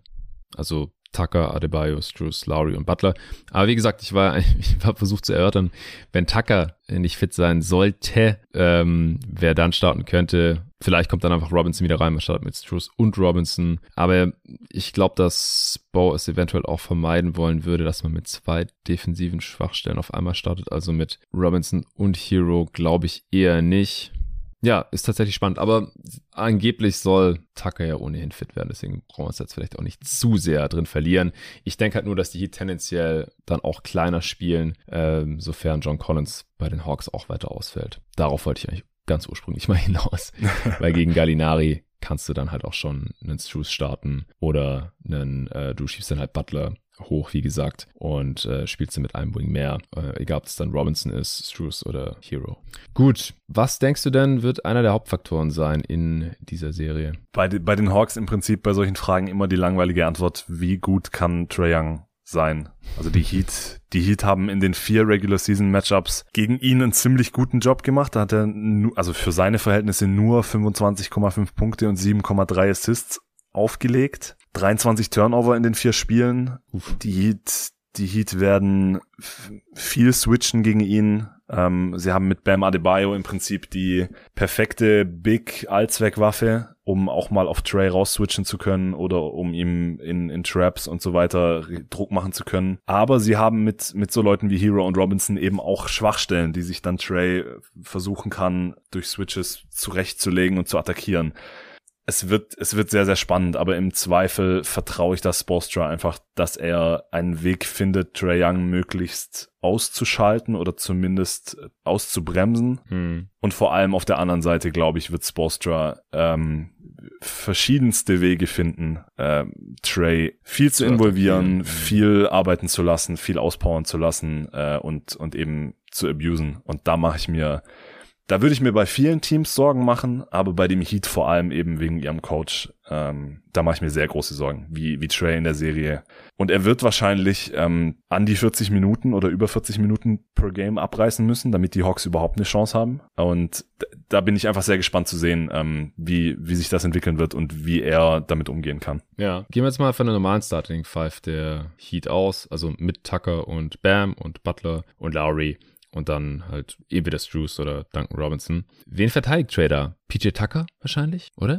Vermutlich. Ich also ich glaube, er hat keine große Lust, Lowry beim Ballvortrag zu übernehmen oder um Screens rumzujagen. Vielleicht tatsächlich Struce oder Robinson, aber auch da ist die um, um Screens rumjagen Geschichte ein, ein Faktor. Wahrscheinlich Tucker. Aber wie gesagt, ich, ich glaube, Spostra wird, wird, wird Wege finden, wie selbst wenn Trey auf Tucker irgendwie versteckt wird, dass das nicht allzu lange gut geht oder dass es zumindest nicht mehrere Possessions in Folge gut geht. Ja, ich meine mich zu erinnern, dass auch letztes Jahr gegen die Bucks Trae Young äh, auf PJ Tucker geparkt wurde oder versucht wurde zu verstecken und dass dann PJ Tucker halt auch ständig die Offensivboards äh, gecrashed hat, wo Trae Young ihn natürlich überhaupt nicht ausboxen kann äh, oder mal in die Zone gecuttet ist, äh, wo er dann halt mit seinem kräftigen Körper auch einfach abschließen kann.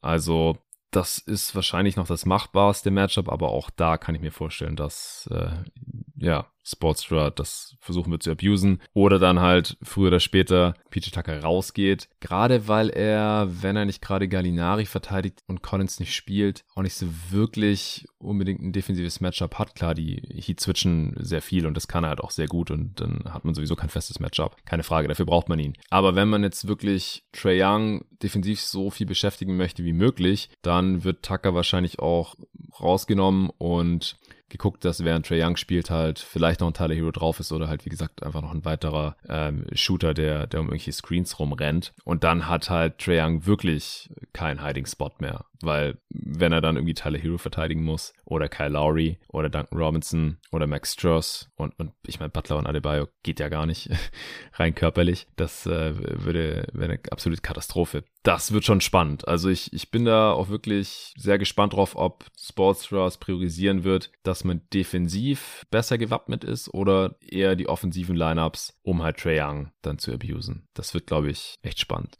Glaube ich auch. Ich, ich mache mir, also die, die Hawks ich habe es gerade gesagt, wenn Trey Young heiß läuft, wenn die Hawks heiß laufen, wenn wenn so Leute wie Bogdanovic und Hörter ihre Dreier gut treffen, dann können die jedes Team an einem guten Tag mal aus der Halle schießen. Aber die Heat haben eben in der Regular Season die viertbeste Defense gehabt mit einem 109,2er Defensivrating laut Cleaning the Glass. Mhm. Und das, obwohl Bam einige Spiele verpasst hat. Und mit Bam auf dem Court, die Lineups mit Bam haben ein 105,7er Defensivrating. Und ich denke, Bam wird, wird viele Minuten sehen.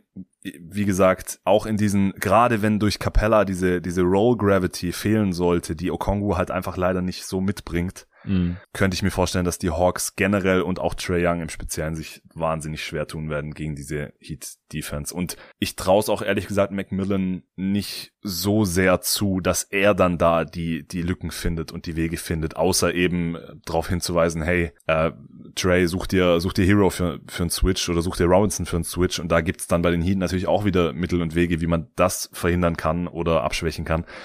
Und zur, zur, zum anderen, zur anderen Seite des Feldes äh, kommen wir bestimmt gleich noch. Da sieht's dann nicht rosiger aus. Du, Nico, ihr hattet euch ja schon drüber unterhalten in eurem Power Ranking. Das habe ich mir gestern angehört. Äh, und da warst du ein Tick optimistischer. Ich stimme dir mhm. insofern zu, dass dass ich den Hawks zutraue, dass die Serie competitive wird und dass es auch, ich halte es nicht für komplett ausgeschlossen, dass sie die Serie gewinnen können, wenn wenn Capella maximal ein Spiel oder so verpasst, wenn Collins zurückkommt.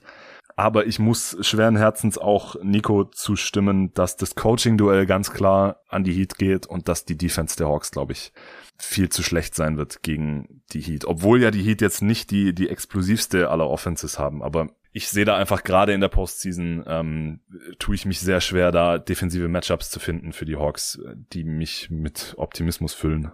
Ja, ich glaube, dass die Hawks grundsätzlich halt so ein bisschen unterschätzt werden, vielleicht aufgrund der Regular Season. Ich hatte es in dem Pod auch gesagt, dass die sich halt gegen äh, Top 10 Teams dieser Liga sehr gut geschlagen haben in der Regular Season. Und ich sehe halt immer noch nicht ganz, wieso dieses Team so viel schlechter sein sollte als in der letzten Postseason. Jetzt halt, wie gesagt, abgesehen von der Verletzung von Collins und Capella. Die müssten jetzt natürlich schon bald zurückkommen und ein, maximal zwei Spiele verpassen, damit es hier überhaupt irgendwie einigermaßen spannend bleibt. Oder auf der anderen Seite müssten halt, um es irgendwie auszugleichen, Bam und äh, Tucker irgendwie die ersten ein, zwei Spiele verpassen. Was ich auch nicht glaube. Oder irgendwie angeschlagen sein oder so. Aber bei den Heat, die müssen mir auch erstmal nochmal zeigen, dass die anders auftreten als letztes Jahr. Ja, da ist jetzt Tucker dabei gekommen und da ist jetzt auch Lowry dazu gekommen. Die beide, ja, das sind jetzt softe Faktoren, aber auch absolute Leader sind und Playoff-Veteranen und Champs und so. Äh, ich glaube, dass die das Team da auch noch mal ein bisschen anders mitreißen können, wenn die irgendwie wieder so lahmarschig und planlos auftreten wie letztes Jahr gegen die Bucks. Das, das würde ich jetzt nicht erwarten. Aber ich glaube halt schon, dass es eine Welt gibt, in der die Teams in einigen Spielen auf ungefähr auf Augenhöhe agieren. Und ich bin auch echt froh, dass die Hawks jetzt heute Nacht gewonnen haben, weil ich einfach glaube, dass die auch das, einfach das bessere Basketballteam sind als die Cavs. Wenn einigermaßen fit, was die Cavs ja auch nicht waren. Von daher, ich, ich kann schon sehen, dass die Serie irgendwie einigermaßen spannend wird. Natürlich muss Trae Young dafür weiterhin aufzocken wie ein junger Gott, aber das traue ich ihm einfach zu. Und sie müssen halt die Heat Offense, die ja um Halbfett auch nicht so toll ist, einigermaßen in Schach halten. Die sind auch sehr abhängig von ihrem Dreier, genauso wie die Hawks. Ähm, wenn die da mal einen Cold Streak haben, dann sind die sehr schlagbar, glaube ich. Ja, die defensiven Matchup, die gefallen mir jetzt auf Seiten der Hawks auch nicht so gut. Hunter verteidigt wahrscheinlich Butler und dann ist halt die Frage, wer verteidigt Kyle Lowry. Äh, jetzt muss der noch relativ junge Okongwu hier irgendwie mit äh, Playoff Bam aufnehmen.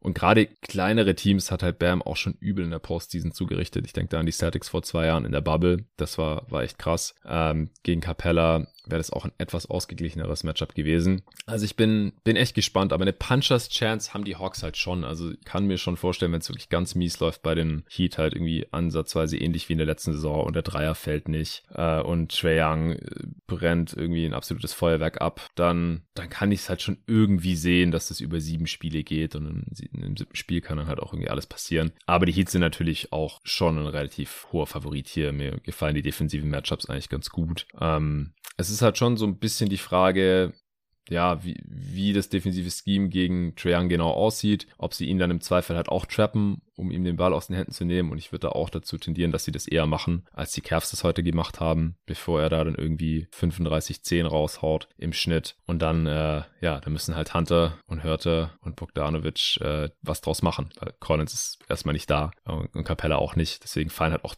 Easy Buckets in der Zone erstmal einigermaßen ersatzlos weg. Also es wird, glaube ich, nicht ganz einfach. Äh, hast du jetzt noch irgendeinen Hauptfaktor, den wir noch gar nicht angesprochen haben, oder wollen wir langsam zum Tipp kommen?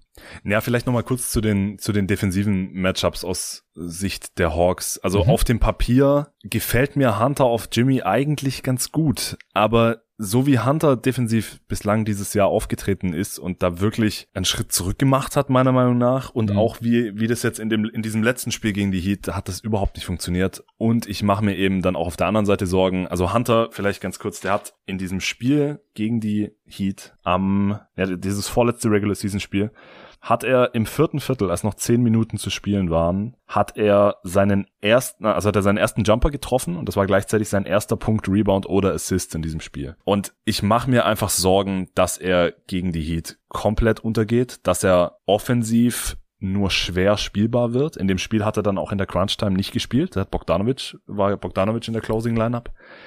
Und wenn Hunter irgendwie ausgeschaltet werden sollte, auch jemand wie Gallinari, glaube ich, könnte von den Heat echt schnell vom Court gespielt werden. Ich mache mir vor allem Sorgen, wer verteidigt Tyler Hero. Ich glaube, also um Lowry, Lowry ist ein super Spieler, aber er ist jetzt gerade auch in seinem Alter nicht mehr der, der extreme Shifty Guard, der, der Dudes of the Dribble jedes Mal in die Zone zieht. Mhm. Aber Hero, wer, wer soll denn bitte Hero verteidigen? Hörter? Ja, Wright halt dann von der Bank, muss halt mehr Minuten bekommen. Wahrscheinlich. Ähm, ja, ja also andere ich, Optionen haben sie ja nicht. Und natürlich auch das, das Bam-Matchup, das du gerade angesprochen hast, wo ich da, sollte Capella länger fehlen, auch wirklich schwarz sehe. Ich glaube, wie gesagt, ich glaube, die Offense der Hawks kann jeden Gegner irgendwie mal aus der Halle schießen an einem guten Tag. Aber ich glaube, selbst wenn es sich zu einem Shootout entwickelt, glaube ich, wird die Defense einfach zu schlecht sein, sodass Trey Young eine Monster-Performance offensiv auflegen kann. Man trifft die Dreier gut und man verliert dieses Spiel dann aber trotzdem irgendwie, weil auch die Hawks eins der schlechtesten Crunch-Time-Teams der Liga sind. Hm. Ich, äh, ja, ich, ich stimme dir zu. Ich glaube, es könnte eine Competitive-Serie werden. Ich, auch aus neutraler Sicht freue ich mich über die Hawks, weil ich glaube, dass der, dass die Cavs-Serie sehr viel deutlicher geworden wäre. Aber mir, mir fehlt der Glaube, dass man es ernsthaft spannend machen kann, auf die Mhm. Serie gesehen, leider. Aber dann können wir ja jetzt vielleicht zu den, zu unseren Predictions kommen. Ja, wir können ja vielleicht äh, ein Disclaimer mitschicken, beziehungsweise einfach einmal tippen, wenn Collins und Capella jetzt nur ein Spiel fehlen jeweils oder so. Ich denke, das ist fast schon der Best Case. Oder zusammen halt zwei Spiele. Also vielleicht fehlt ja Capella Mhm. auch zwei und dann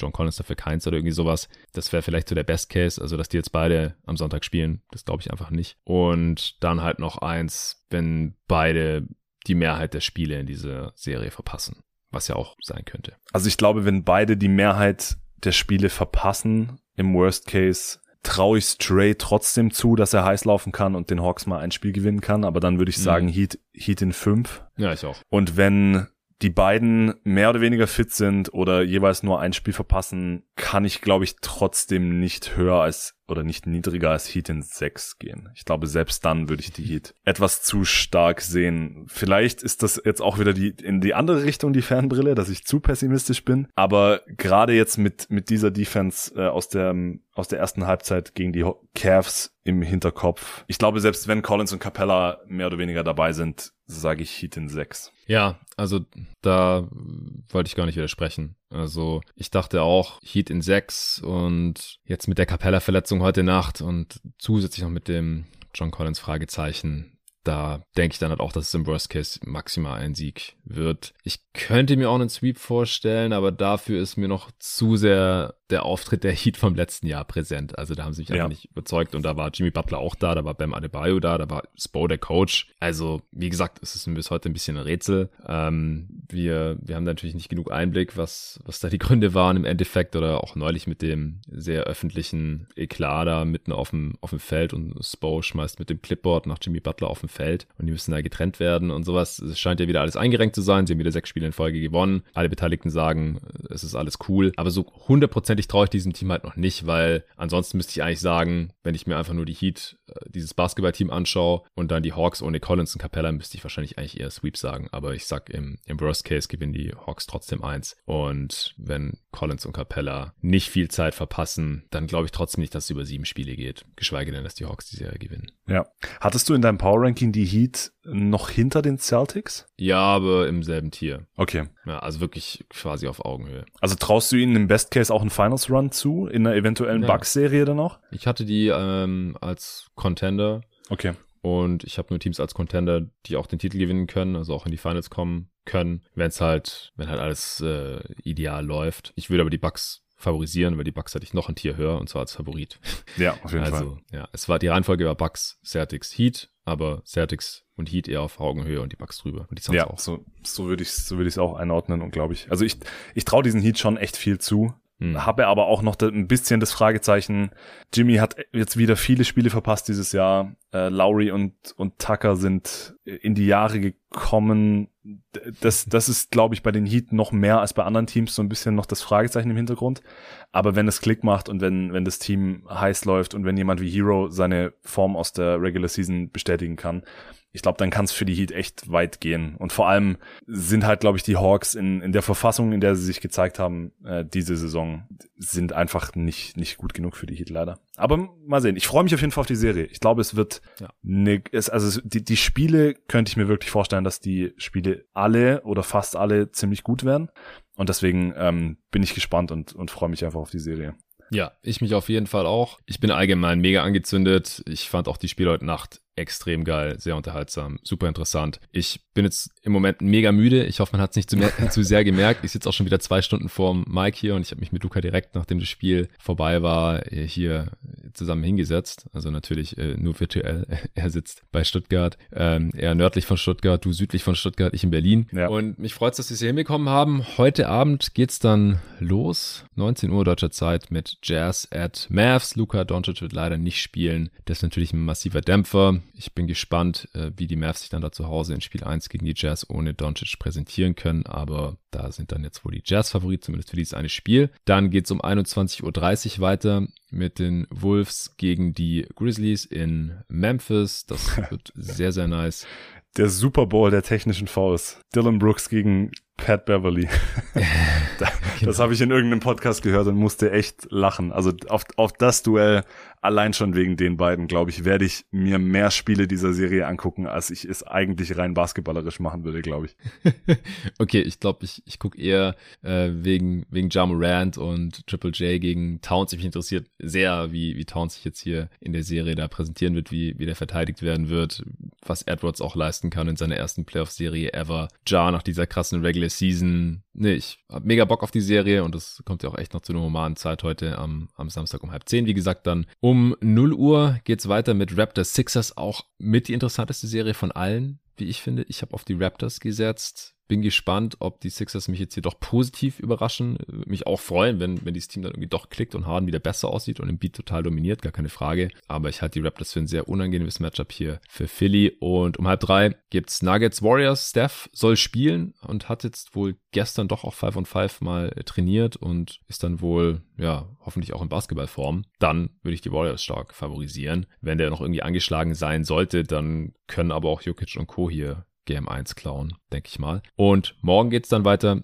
19 Uhr, wie gesagt, Hawks Heat, Spiel 1 der Serie, die wir ja gerade besprochen haben. Dann um 21.30 Uhr Nets gegen Celtics, finde ich auch sehr interessant. Aber im Endeffekt sehe ich hier die Celtics dann doch relativ klar vorne, glaube ich, weil ich einfach riesige Fragezeichen habe bezüglich der Nets Defense. Aber who knows, vielleicht wird es auch ein Shootout und mit Kyrie und KD hat man da immer ganz gute Karten. Und dann äh, gibt es wahrscheinlich eine halbe Stunde Pause, es sei denn, es gab irgendwie Overtimes in einem von den beiden ersten Spielen. Denn es geht dann erst um 0.30 Uhr weiter mit Bulls gegen Bucks. Das ist für mich die deutlichste Serie von allen. Ich werde es mir natürlich trotzdem reinziehen und äh, alles andere als ein relativ deutlicher Sieg der Bucks würde mich das schon überraschen eigentlich. Es sei denn, die Bucks, ja, weiß nicht, sind noch nicht so ganz in den Playoffs angekommen. Die Bulls sind irgendwie super motiviert und super heiß, da in Milwaukee ein Spiel zu klauen. Dann kann es vielleicht spannend werden. Ich hoffe es ja. Ich hoffe auf ein spannendes Spiel und auch auf eine spannende Serie. Glaubt noch nicht so wirklich dran. Und dann um drei Uhr geht's los mit der anderen Serie, die ich hier vorhin mit Luca schon previewed habe, Pelicans gegen meine Phoenix Suns. Äh, da habe ich natürlich auch extrem Bock drauf und danach werde ich dann auch direkt eine Folge aufnehmen. Die nächste kommt allerdings dann morgen früh irgendwann zu den vier Spielen der Nacht. Äh, ich werde jetzt hier diesen Podcast so früh wie möglich veröffentlichen, dann können heute noch Leute anhören. Morgen ist er aber noch genauso